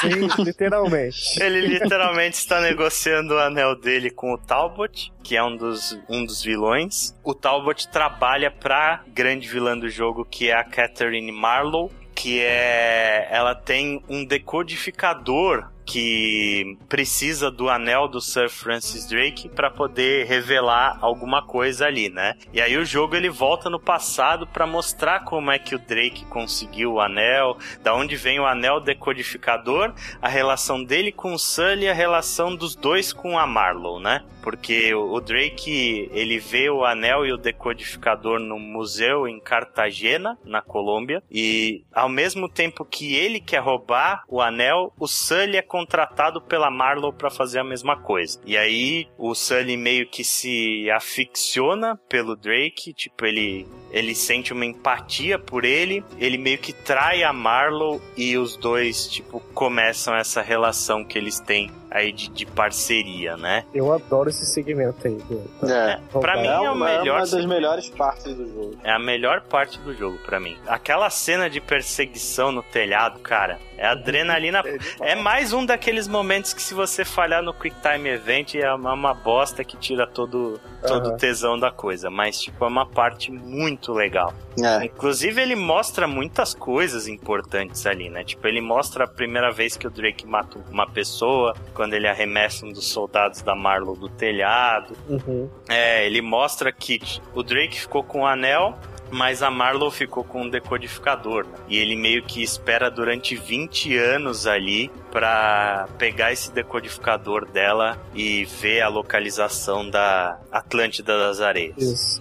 É, a gente antes da gravação tava comentando de como a Marlo não é tão um vilão tão bom também, mas eu adoro o modelo dela. Parece cara de velha má. É muito, É. muito. Já, né? mas Cruella. Eu concordo, eu concordo com o lance que o Ale falou, que ela não é um vilão ruim. Uhum. Uhum. Ela é um vilão mal aproveitado. Eu até concordo. Eu acho que ela tem uma personalidade foda. A, a relação dela com o Nathan. O lance nesse, nesse jogo, já falar livre, hein? Nesse jogo, deles buscarem a, uma inspiração do passado pra ele estar buscando algo agora. Né? Uhum. É. E, cara, eu acho muito bom, só que eu acho que ela é extremamente mal aproveitada. Ela tem pouco tempo de cena, as cenas que ela tem são quase irrelevantes, Sim, né? E ela é, tipo, ela morre de um jeito imbecil. completamente, cara. né? E assim, eu só queria. Um dos personagens que eu acho mais foda desse jogo é o Charlie, cara. Sim, É, Charlie. O Charlie certeza. Hunter é muito foda. Cara, eles me colocaram um cara que é- a complexidade do, da, que eles dão pra personalidade dos personagens, ele me colocar um cara, um ladrão, um vigarista que tem claustrofobia, cara. Sim.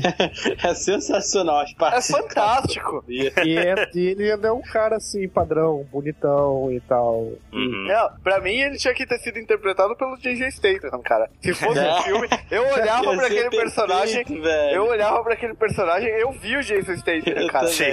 Inglês, em inglês, brigão, em inglês, brigão careca, que, que, tipo, é todo re- revoltadão, velho. Tipo, Sim. era, era, era ali, cara. E você É, quer ver a não- coisa mais curiosa que eu acho do Cutter, assim, que torna o personagem pra mim ainda mais interessante? É que ele não é burro, cara. Pelo contrário, ele é um cara muito inteligente. Você É. vê que muitas vezes ele acha Não é pistas. só um capanga, né? Não é só um capanga, ele acha a pista das coisas e, tipo, ele discutindo com o Drake e o Sully, a Chloe, olhando com cara de bunda os dois ali, tipo, num puta É. momento nerd, sabe? Aham. É muito, muito legal. Eu acho uma pena que o Cutter ele some no meio do jogo, né? Tipo, ele quebra a perna uma cena e depois ele não aparece mais, porque o ator que interpreta ele. O Graham McTavish, ele foi contratado pra atuar no, no Hobbit, no filme. Ah, E aí, por isso que ele teve que abandonar as gravações do Uncharted 3 no meio. O personagem teve que ter aquele fim meio é, precoce. O, Mas que, o que eles conseguiram fazer de uma forma legal, né, cara? Não ficou mal feito. Não, não, eles deram um fim digno pro personagem e tal, mas Pô, ele é- acaba fazendo falta depois. Vai falar. faz. Mas foi Mas melhor do que matar ele, né, cara? Eu fiquei, eu fiquei preocupado de ter- que iam matar ele naquela cena. Mas o Ale tava falando de os dois conversando, é, conversa de nerd ali, todo mundo cara de bunda, ele descobre as coisas. Falando nisso, alguém mais concorda comigo de que os puzzles desse jogo são os melhores? Os melhores da série, sem a menor sombra de dúvida. Eu gosto muito, muito, muito dos puzzles de Uncharted 3, cara. Sim. São muito Ah, o inteligentes. da o do tipo xadrez Felix que você tem que fazer matriz lá com gigante lá na parede, né? Ah, sim, essa é sensacional esse puzzle. Não, É. os puzzles desse jogo. são- O, o foda, eu achei um puzzle foda desse jogo é o quando você tá na França e você tem que fazer o caminho no chão. Uhum. Isso.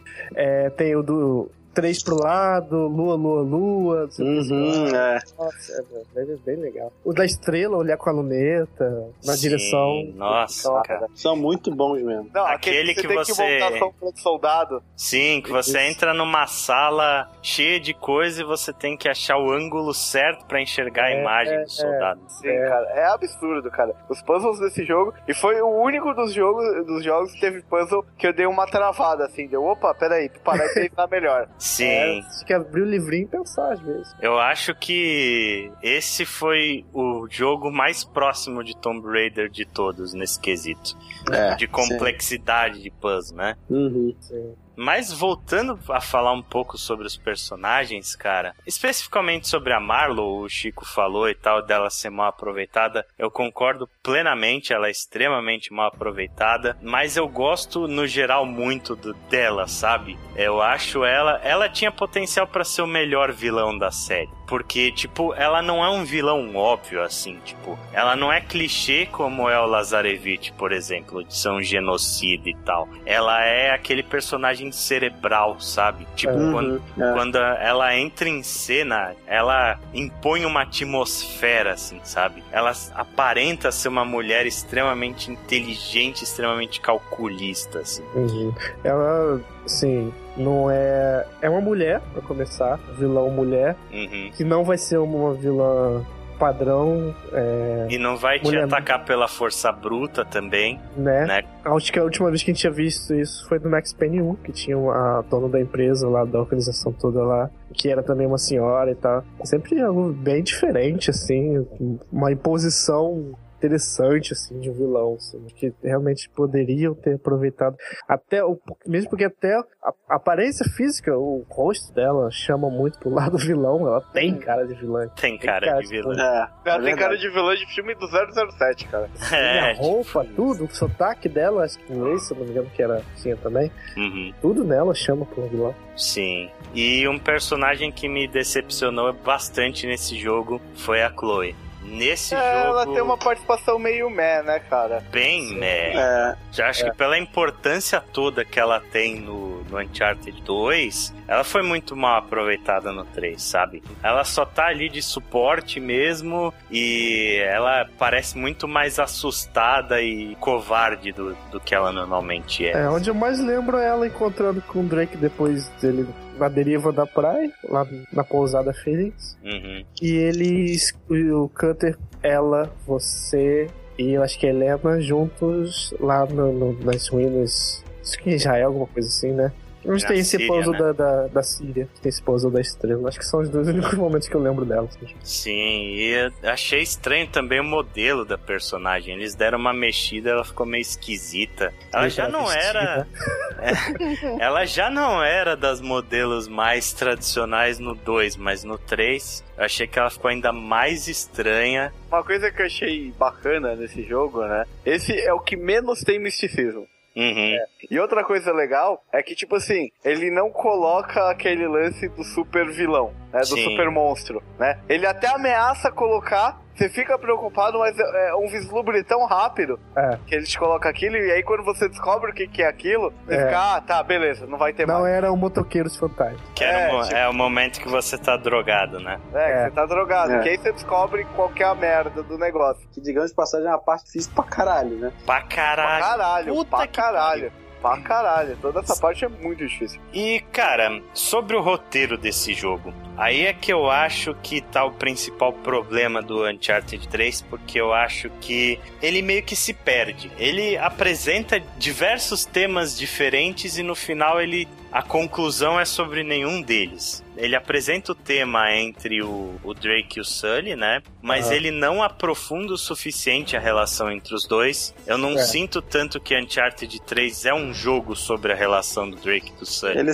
apenas mostra, né? Mas não Então, aprofunda. essa parte da relação, eu achei que tem um problema aí, que ele joga que principalmente a parte que a Helena fala com você, né? Que ela, ela insiste muito em alguns momentos, ah, ele tá velho, você vai levar ele até onde? Você vai, tipo, ela fica, ah, você vai acabar matando ele, ah, você vai acabar matando ele. Tipo, ela fica enchendo tanto o saco disso, que, que chega um momento que você fala, meu, você, essa vai acontecer alguma merda com o Sully no jogo. É, Não, chegou num ponto ali, cara, que eu já É, tava verdade. eu tava esperando já. Eu já Hum, tava é esperando. verdade. Tipo, vai dar merda, vai acontecer uma É, ela vai tá dar falando- merda e ele vai ficar se sentindo culpado, né? É verdade. É, eu acho Uhum. que isso é uma falha no roteiro, entendeu? Tipo, não Uhum. precisava ter forçado tanto, tipo, beleza, ter o, o lance de jogar com sentimento, pô, o cara já tá velho e o Drake fica arrastando o cara pra essas merdas toda vez e tal. tava na cara que ele ia morrer, só que ele não morreu. Ah! É, inclusive essa parte aí do jogo, não sei se vocês, pra mim, eu notei um belo de um filler pra esticar o jogo mesmo, essa parte que leva o Nate àquele cemitério de navios, que pra mim é uma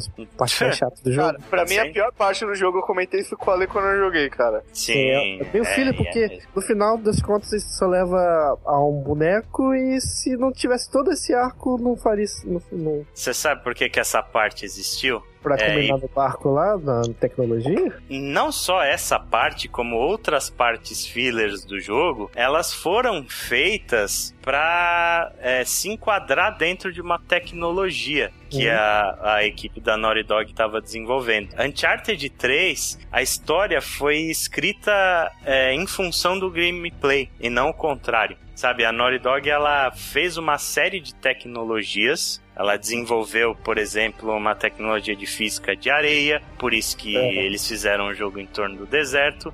Eles desenvolveram aquela cena da perseguição entre o Drake e o Talbot, que é uma cena que não faz o menor sentido, o menor Ah, tá sentido. corrida no deserto, na, na cidade, na Síria, né? Exatamente, porque, velho, o Talbot não tem motivo nenhum pra correr de você. Ele tá armado. Ele É, tá armado verdade. e ele sai correndo no meio da multidão. Não faz o menor sentido. Tipo, dá pra ver claramente que os caras falam: pô, a gente desenvolveu aqui é, um sistema de, de perseguição legal, tenta encaixar isso no jogo. E a parte dos navios, elas foi, ela foi feita em cima de uma engine que a Naughty Dog construiu pra fluidos, né? Porque, tipo, não sei se vocês perceberam nessa parte que aquilo é um showcase técnico absurdo, né, cara? Tipo, Sim. É, Normalmente, quando a gente fala de água e barco e etc., é, é tudo uma coisa só, né? É como se o barco ele tivesse grudado na água, acompanhando o movimento ali. No caso desse jogo, tipo, a água tem o movimento próprio dela, o barco tem o movimento próprio dela e as plataformas todas também têm o movimento próprio. O movimento da água ele é calculado randomicamente. Ela tem vontade Isso. meio que própria. Exatamente. É, essa, essa parte, pra não falar que ela é uma merda completa pra mim, é tipo, completa e desnecessária, apesar do seu- da sua justificativa do showcase e tudo mais, Uhum. tem tech engine, teste de engine, a parte quando o navio tá afundando, o navio grandão, e você tá dentro, você olha pra fora, é muito louca. Não, essa parte é. É, eu não gosto Na hora de que você tá saindo do navio lá, é, quando você tá saindo do navio lá que tá afundando é legal. Aquela parte é Não, bacana. mano, a, a parte que, Agora a parte todo o que- resto é uma que bosta, estoura aquele, aquela vidraça gigante é sinistro é demais, né? animal, cara. É- é, de chega novo, é de novo uma, uma daquelas partes, né, que o Ali falou, tipo, por exemplo, do primeiro jogo, que ele dá o zoom out e você vê como você é pequeno. Uhum. É a mesma coisa essa parte, é a mesma coisa.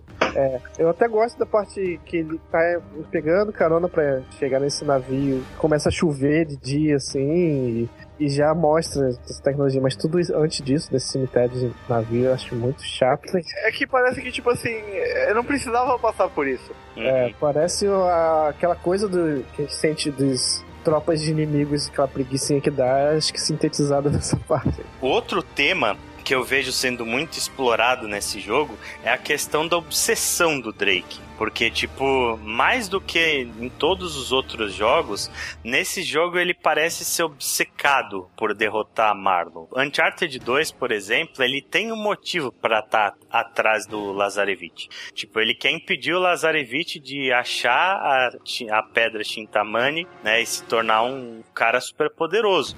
Mas, tipo, nesse jogo, a, a Atlântida das Areias não tem nada além de tesouros, né? Então, tipo, muitas vezes durante o jogo, é, você não consegue entender por que ele tá fazendo tudo aquilo, né? E ele é confrontado pelos personagens várias vezes, pelo é, Sully, entende, né? né? Ninguém entende. Tipo, o próprio Sully fala: Cara, essas pessoas são extremamente perigosas. Com quem que a gente tá lidando? A gente tá lidando com uma ordem que existe há mais de centenas de anos e são pessoas que a gente não sabe o que são capazes de fazer. Tipo, para, sabe? Aí ele, É. não, a gente vai continuar e tal. Aí tem uma hora que a Chloe aponta o dedo na sua cara, ela fala: Drake, vamos dar meia volta e ir embora. O que, que você tá tentando provar?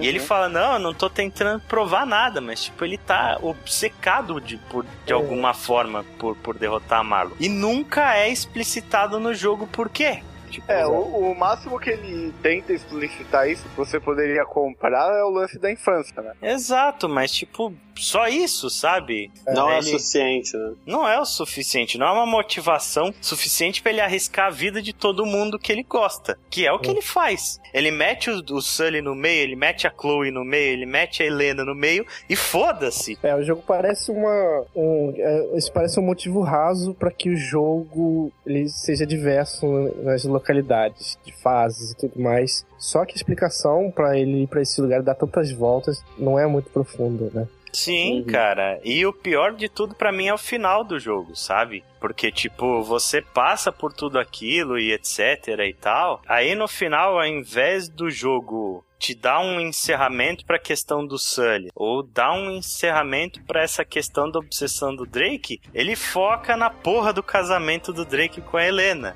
E parece no fim que o jogo inteiro foi sobre isso. Mas não, o É. jogo não é sobre o relacionamento Jogue dele o com a 4. Helena. Então, tipo, o 4 eu imagino que seja um jogo sobre o relacionamento é. dele com a Helena. Mas, tipo, o 3, cara, é basicamente só nessa parte que isso é tocado, sabe? E, tipo, no final do 1 ele termina com a Helena. No final do 2 ele termina com a Helena. E no final do 3, que poderia ser uma coisa diferente, ele vai lá e termina com a Helena. Então vamos lá, partes favoritas de Uncharted 3. Chico, qual que foi a sua? Cara, eu, eu achei muito foda. A, uma das partes que eu achei foda é quando você chega lá na cidade também, né? Que nem no outro. Essa eu achei que tem uma grandiosidade tão foda quanto aquela. Uhum. E, cara, com certeza aquele, o arco dele criança é muito foda. É, eu acho que esse é o concurso, né, velho? Uhum. Eu já falei 50 vezes que essa é a minha parte favorita do jogo, né? Mas é destacando uma outra parte, é a parte dele no deserto, cara. Oh, tá pensando Eu ia falar dessa parte também. Cara, essa parte é foda demais, assim. Sem zoeira. A primeira vez que eu comecei a andar por aquele deserto que eu não sabia pra onde ir, etc., eu peguei um copo d'água e deixei do meu lado. Não, velho. A primeira vez que eu peguei essa parte, eu literalmente achei que tinha dado problema no meu videogame. Porque você não Falei, achava o fim. pifou. Falei, deu ruim, vou ter que desligar essa porra e iniciar, porque deu ruim. Que é onde eles mostram uma das três tecnologias primordiais do jogo, né? Uhum. A parte da areia. Melhor areia. Melhor areia, areia feita. 10 barra 10. Se bobear até hoje, não tem areia melhor que aquela. Aquela, aquelas pegadas que ele dava ficava marcado, era bizarro, né? Foda. Quando ele É, acha aquele filete de água, meu Deus, é tão revigorante. Não, e, e fora a parte técnica também, né, cara? A parte narrativa desse pedaço também é sinistra, né, cara? Porque você se sente realmente isolado, fudeu, deu merda de verdade agora. o Pois problema é, é, depois disso, que vem uma parte chata.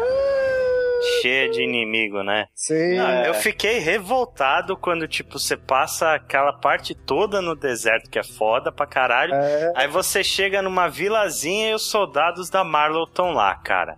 Vai tomar no cu, velho. É, essa parte eu tô foi meio. falando. Essa Medo parte foi meio Uncharted 1, cara. Essa Foi foi, meio meio. Uncharted 1, cara. Porra. Caralho, como esses caras chegaram aí? É uma, uma vila no meio do deserto na puta que pariu. Não, não dá. Não Ele dá. tem inventado que tinha um GPS no bolso, net, qualquer coisa, e atraiu eles pra lá, mas não. Acho, acho que os caras estavam lá. Minha parte favorita é duas. Vocês já falaram algumas óbvias, então vou catar uma diferente aqui. É a do, do avião, acho que é a parte que mais a mídia É. mostrou antes, né? Em que você faz um jogo de plataforma em pleno ar com os caras caindo. É, é uma cena de ação fodida, né? Fudida Demais. mesmo. Muito bem feito. E o, o quanto o É jogo. outra que, que morre total se você perde morre ali da plataforma. Sim, você É. falha. E a outra é como ele brinca com sua perspectiva de, de cena, de cenário no navio, quando ele vira de cabeça pra baixo e as portas viram chão e vira uma bagunça do caralho e você não entende mais o que você que tá escalando. Acho Uhum. genial É. e, e combina naquele zoom out. Que a, a, a ult- última vez que eu me senti daquele jeito é quando eu joguei Mario 64 pela primeira vez e subi lá no primeiro chefe. Distanciei a câmera vi ele lá de baixo. Assim. Aí, oh, o jogo renderiza isso tudo e eu sou aquele pontinho, eu tô controlando aquilo lá, nossa. Sim. Sim, cara. Cara, Pô. pra mim, uma das partes mais marcantes também desse jogo é outra parte no deserto, mas aquela parte que você pega o cavalo. Ah, o cavalo o pela- cavalo é legal. Que você vai caçar o comboio, né? Da Marvel. Uhum. Aquela parte também é sensacional também, velho. A gente tá igual os trailers aqui, né? Revelando as partes todinhas boas. É, Mas uma coisa assim, uma coisa, é, vocês não acham meio foda? Tipo, por exemplo, você mata, você é praticamente um genocida, né? Sim. sim. Uhum. Isso já Em foi todos os jogos. né? Você é um genocida. E aí tem momentos do jogo, tipo, na hora que ele tá contando a história, que tipo, rola um joguinho sentimental dele não, ah, vai matar, não vai matar, vai tirar. Ah, velho, tu matou uma porrada de nego aí a queima-roupa sem chorar. Agora na hora de dar um tiro nessa filha da puta que quase te matou e matou todo mundo que você gosta, tipo, 10 vezes, e tu vai ficar chorando? É. Mas Ah, mas era, ca- era calor do momento. Inclusive, tipo, isso foi muito famoso na época que o, o Drake era um genocida de etnias, né? Tipo, ele matou todas as minorias étnicas do planeta. Especialmente no primeiro Uncharted, que tipo, ele mata filipino, mata uma porrada Esse de é cara. o efeito Ares, né? Que você não tinha uma porra de um Phoenix Down pra ressuscitar a Ares. Mas a É. batalha é o jogo é totalmente diferente das CGs e tudo mais. E eu acho É. legal que o próprio jogo ele meio que brinca com isso no Uncharted 2. Quando você é, tá na batalha final, depois da batalha final contra o La- Lazarevich, Lazarevich fala pra você: é, tipo, você é muito diferente de mim? Quantos caras você já matou só hoje? Fala aí. É, isso é, É. muito foda, cara. Isso é muito foda. Sim. Mas, né, videogames estão aí pra ficar. Videogames, videogames. Uncharted ela é uma série que você tem que fazer uma série de concessões, né? Tipo, É. ela é- é entretenimento pipoca, né, cara? sim. Se você levar tudo ao pé da letra, tipo, como é que os caras não acharam a porra do Shangri-La por satélite lá? Bagulho a É. céu aberto no meio da floresta, como ninguém nunca achou, em 2016, né? Então, a gente volta para a última parte da saga Uncharted para fazer a nossa despedida da série falando de Uncharted 4 no próximo Wanna Play. E por enquanto, a gente vai ficando por aqui. Eu já tô meio de coração apertado, cara. Antes de começar a jogar, eu já tô de coração apertado, porque eu sei que eu vou me emocionar pra caralho no final desse jogo. Uhum. E pra você que não jogou ainda, esse, é- esse foi o podcast que vai fazer você. Corre lá, porque vocês. Quero vocês acompanhando depois a gente, nossas impressões. Tem que Para- chorar com a gente. Tem que chorar todo mundo junto, abraçado. Isso aí. Mas então, nos vemos no podcast de Uncharted 4. E até lá, um abraço pra todo mundo e até a próxima! Falou, galera! Valeu.